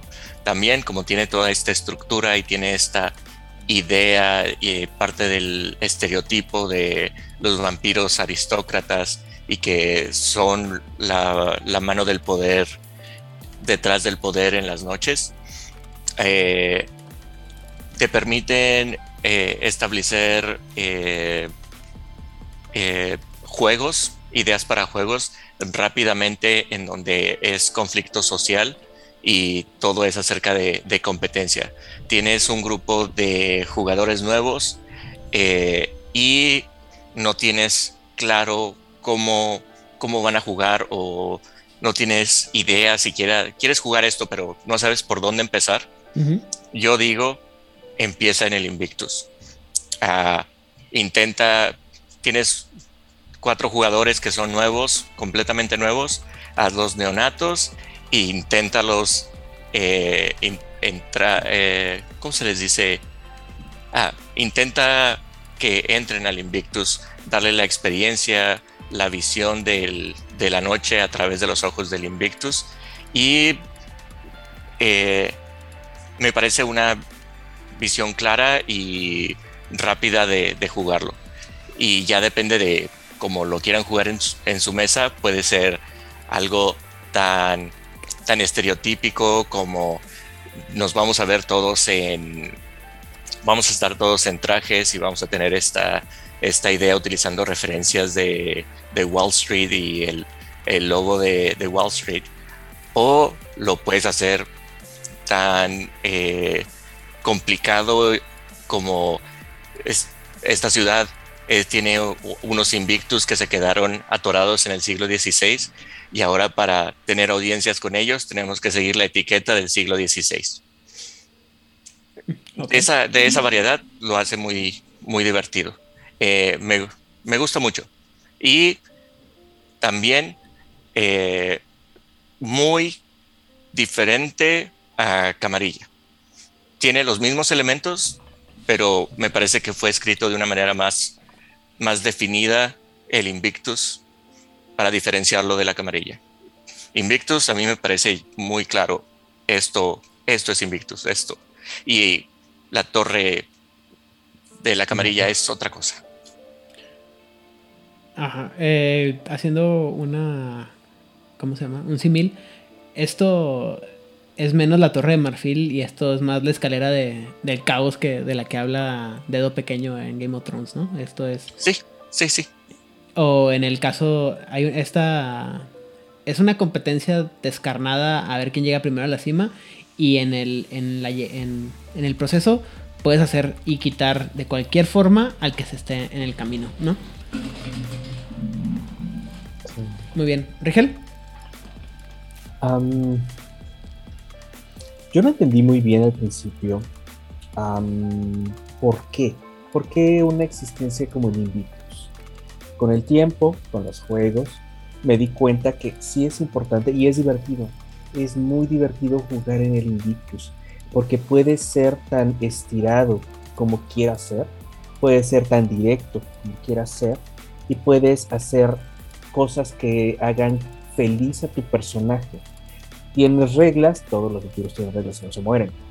Todos eh, vemos que hay vampiros más viejos, pero aquí si tienes una forma de tratar con ellos, está establecida, está, eh, no escrita en piedra, pero sí es conocida. No tienes que estar adivinando como que, ay, le voy a llevar unas cabezas de pollo a la bruja porque este, no sé si me va a recibir. O sea, güey, no mames. Eh, o, o cosas por el estilo. En ese sentido, sí es muy difícil, si eres del Invictus, escalar, a menos de que seas muy inventivo. Voy a hacer una, una referencia a un personaje. Yo tenía un Nosferatu Calaca. Calaca es una de las líneas de sangre mexicanas. eh, que su concepto es eh, I am your, your useful guy. Soy el tipo útil que vas a necesitar. Ujú. ¿Por qué? Porque yo puedo hablar con fantasmas y atarlos. Y tú no puedes hacer eso. Entonces tiene, tiene, tenía su truco con el cual fue ascendiendo. Fue volviéndose más más más útil en algo que nadie más podía hacer. Y entonces ganó posición, ganó reconocimiento. No llegó a mucho porque pues no era su, su interés. Siempre quería ser como que el segundo, el que quedaba atrás. No me interesa estar al frente. Pero si encuentras la manera de ser eh, creativo con lo que quieres hacer dentro del Invictus, nada te va a tener. Y eso sí lo puedes reflejar dentro de las reglas y pues está perfecto, es, es un muy muy buen inicio. Además, tienes la ventaja de que no vas a, a- a tratar con nada sobrenatural más allá de que eres un vampiro. Una sociedad con sus reglas y sus juramentos extraños es algo que puedes controlar algo donde tienes este, las espigas del dragón que te van a permitir hacer cosas maravillosas. Güey, no mames, tengo que ir a, a- a buscar mi libro de teosofía para entenderlo. Eh, ¿Tienes un libro de teosofía, Rigel? Claro. Ah, ¿Tú bien. no? Este, no, pero Tengo, tengo la rama de oro de Pfizer, pues si quieres empezar con algo ligero. voy a tener que. Aparentemente es algo que le falta a mi, a mi biblioteca. Eh, digo, creo que lo hice bastante claro, pero en caso de que no haya sido así, a mí me encantan los Invictus. Eh, insisto, creo que es todo lo bueno de la camarilla, pero revisado con menos, este, bajo en grasas y, sin ningún tipo de, de detalles extra innecesarios. Eh, eso es el. Este es el. Este es el tipo de crónicas que yo metería cuando alguien me dice que no hay. eh, que sienten que, la, que los juegos no tienen suficiente política. ¿Me explico? O sea, esto es. Es politiquería pura y dura, pero aparte es, está metido esta idea de la competencia que, que a los jugadores generalmente les gusta, ¿no? Tener objetivos claros y poder decir, bueno, esto es lo que necesito, lo que quiero hacer, ¿no? Y, y cómo lo voy a lograr. ¿Cómo voy a llegar a ser el, el príncipe? Ah, bueno, pues a través de esto, esto y esto. ¿Y cómo voy a llegar a ser este... ¿Cómo voy a agarrar poder? Y creo que eso ayuda mucho a, a establecer juegos eh, dinámicos e interesantes para los jugadores que generalmente eh, ya lo hemos platicado hasta el cansancio y, hasta en broma, ¿no? Y hasta si estás cansado de, de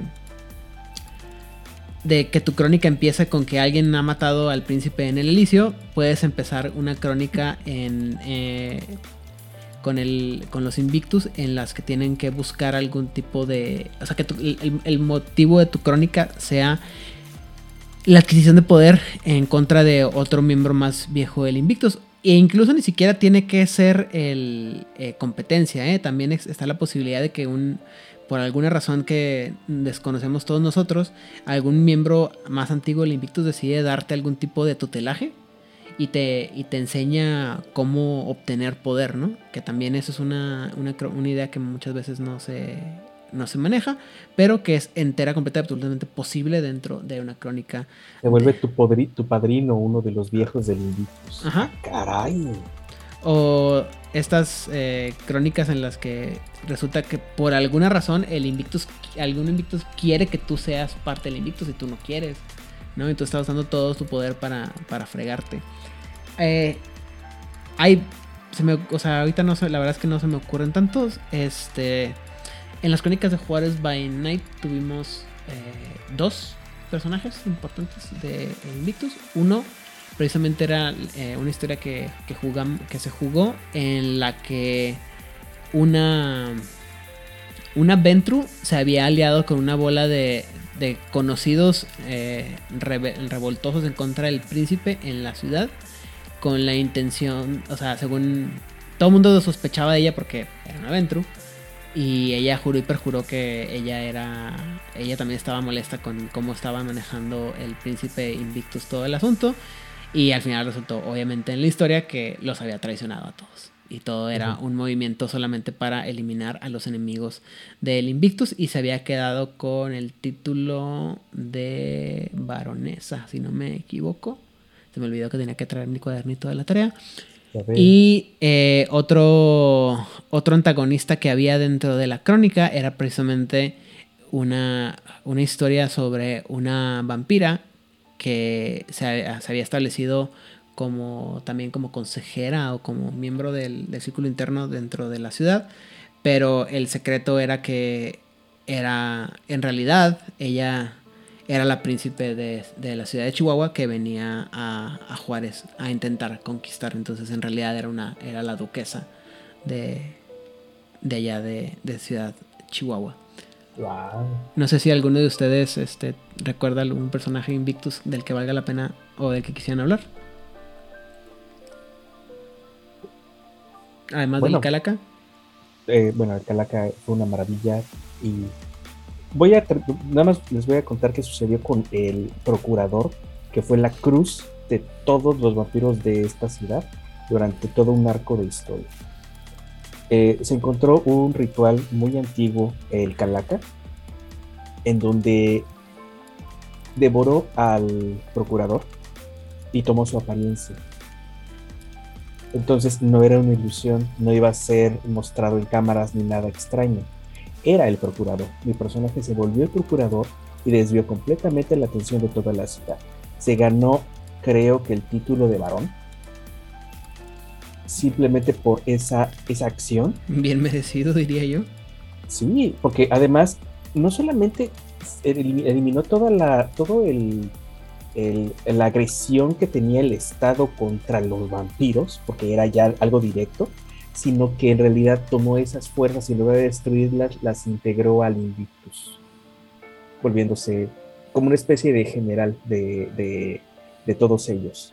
Entonces sí, se volvió una cosa impresionante y aún así decía, eh, a mí me manda el, el, príncipe, a mí me manda el Judex, a mí me manda, ¿por qué? Porque yo estoy aquí para servirlos a ustedes. Y en el servicio estaba su fuerza. Dime por favor que tu calaca se parecía a, este a Nicolas Cage o a John Travolta en su defecto. Solo cuando cambió de cara. Ah. Vlad. Eh, ahorita que les mencioné que el, título que me gustaba más y me emocionaba más era el título del mozo que tiene que conseguir los rebaños el concepto de este mozo para, un juego en, el, en, Invictus, el uh, The Groomer, era uh, esta persona que se dedicaba eh, a administrar los salones de eventos en los hoteles y eh, la forma en que había en la que estaba coleccionando eh, criando a su rebaño de víctimas era a través de las conferencias de superación personal. Qué bueno que te fuiste por ese ángulo. Pensé que ibas a decir vos hace 15 años, güey. Y dije, no, sí es un grupo.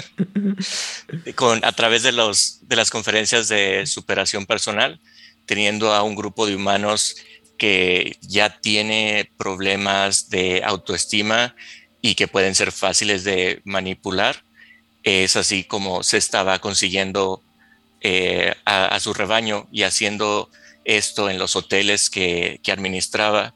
Es en donde se llevaban a cabo las, las reuniones del Invictus y cada vez que se, se necesitaba un banquete y necesitaba presentar el rebaño del cual se tenían que alimentar todos en esa fiesta, organizaba la próxima conferencia de superación personal para que crezcas tú como persona y no olvides invitar a dos amigos.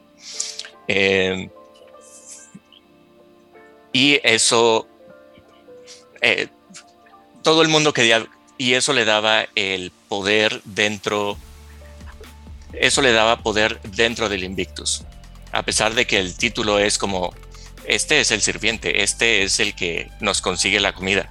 Pero por lo mismo es con el que tienes que quedar bien. Como en el club de la pelea, no te metes con el que sirve tu comida. Definitivamente.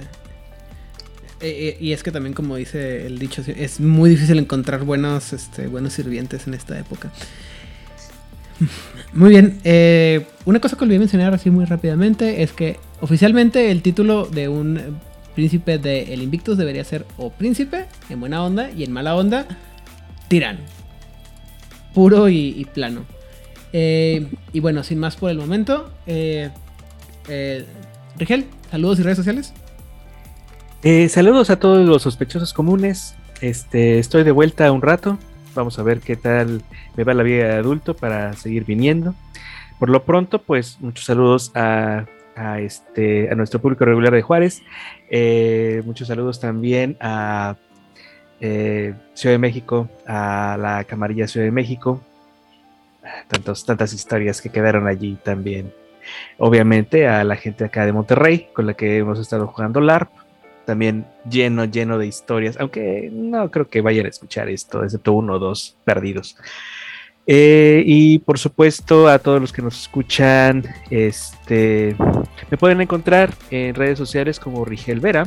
No prometo nada, pero puedo tratar de responder algo. No tengo ninguna otra red que yo siga en realidad. Muy bien. Vlad, saludos y redes sociales. Saludos a mis amigos de Fortaleza y Sao Paulo y Santos by Night. En Instagram me encuentran como Vlad Cabeza de Venado, Antlerhead. Eh, saludos a todos eh, nuestros escuchas que nos eh, siguen comentando en nuestras redes sociales y en nuestros videos de, YouTube. Ah, muchas gracias a todos por su participación y también por su participación en nuestro canal de, Discord. Ah, Gracias eh, también por seguir escuchándonos y recuerden si tienen eh, amigos, si tienen gente interesada en conocer más acerca de lo que es Vampiro el Requiem, compártanos. O si tienes eh, dudas de qué temas creen ustedes que deberíamos de cubrir ahora que estamos analizando eh, el universo de Requiem, también mándenos comentarios, eh, díganos qué otros temas les gustaría saber. Muy bien, muchas gracias. Por mi parte, yo soy Aidan Rodríguez. Me pueden encontrar en todas las redes sociales como Aidan Rodríguez, eh, Twitter, Instagram, Facebook. El tiempo de respuesta y la calidad del contenido puede variar drásticamente. no solamente hablo de vampiro, también hablo de música, televisión y este otros juegos de rol. Saludos a toda la gente de eh, siempre. Eh, Vampiro la más, digo, Camarilla México, Latinoamérica, Corona Roll, Jugador Casual, Masterface, en Argentina las voces de Lander, la voz de Angan, Secretos Oscuros, eh, de Medianoche, y en España a nuestros amigos de La Frecuencia, Rosa David y Damián. A los ausentes del día de hoy también saludos. Eh, y sin más momento, ya saben que si les gusta todo lo que tiene que ver con Vampiro la Mascarada, Requiem y todo lo que tiene que ver con el World of Darkness, además de compartirnos y mandarnos mensajes para seguir platicando y hacerlo crecer esto y hacerlo más interesante, interesante, perdón, por favor, compártanos.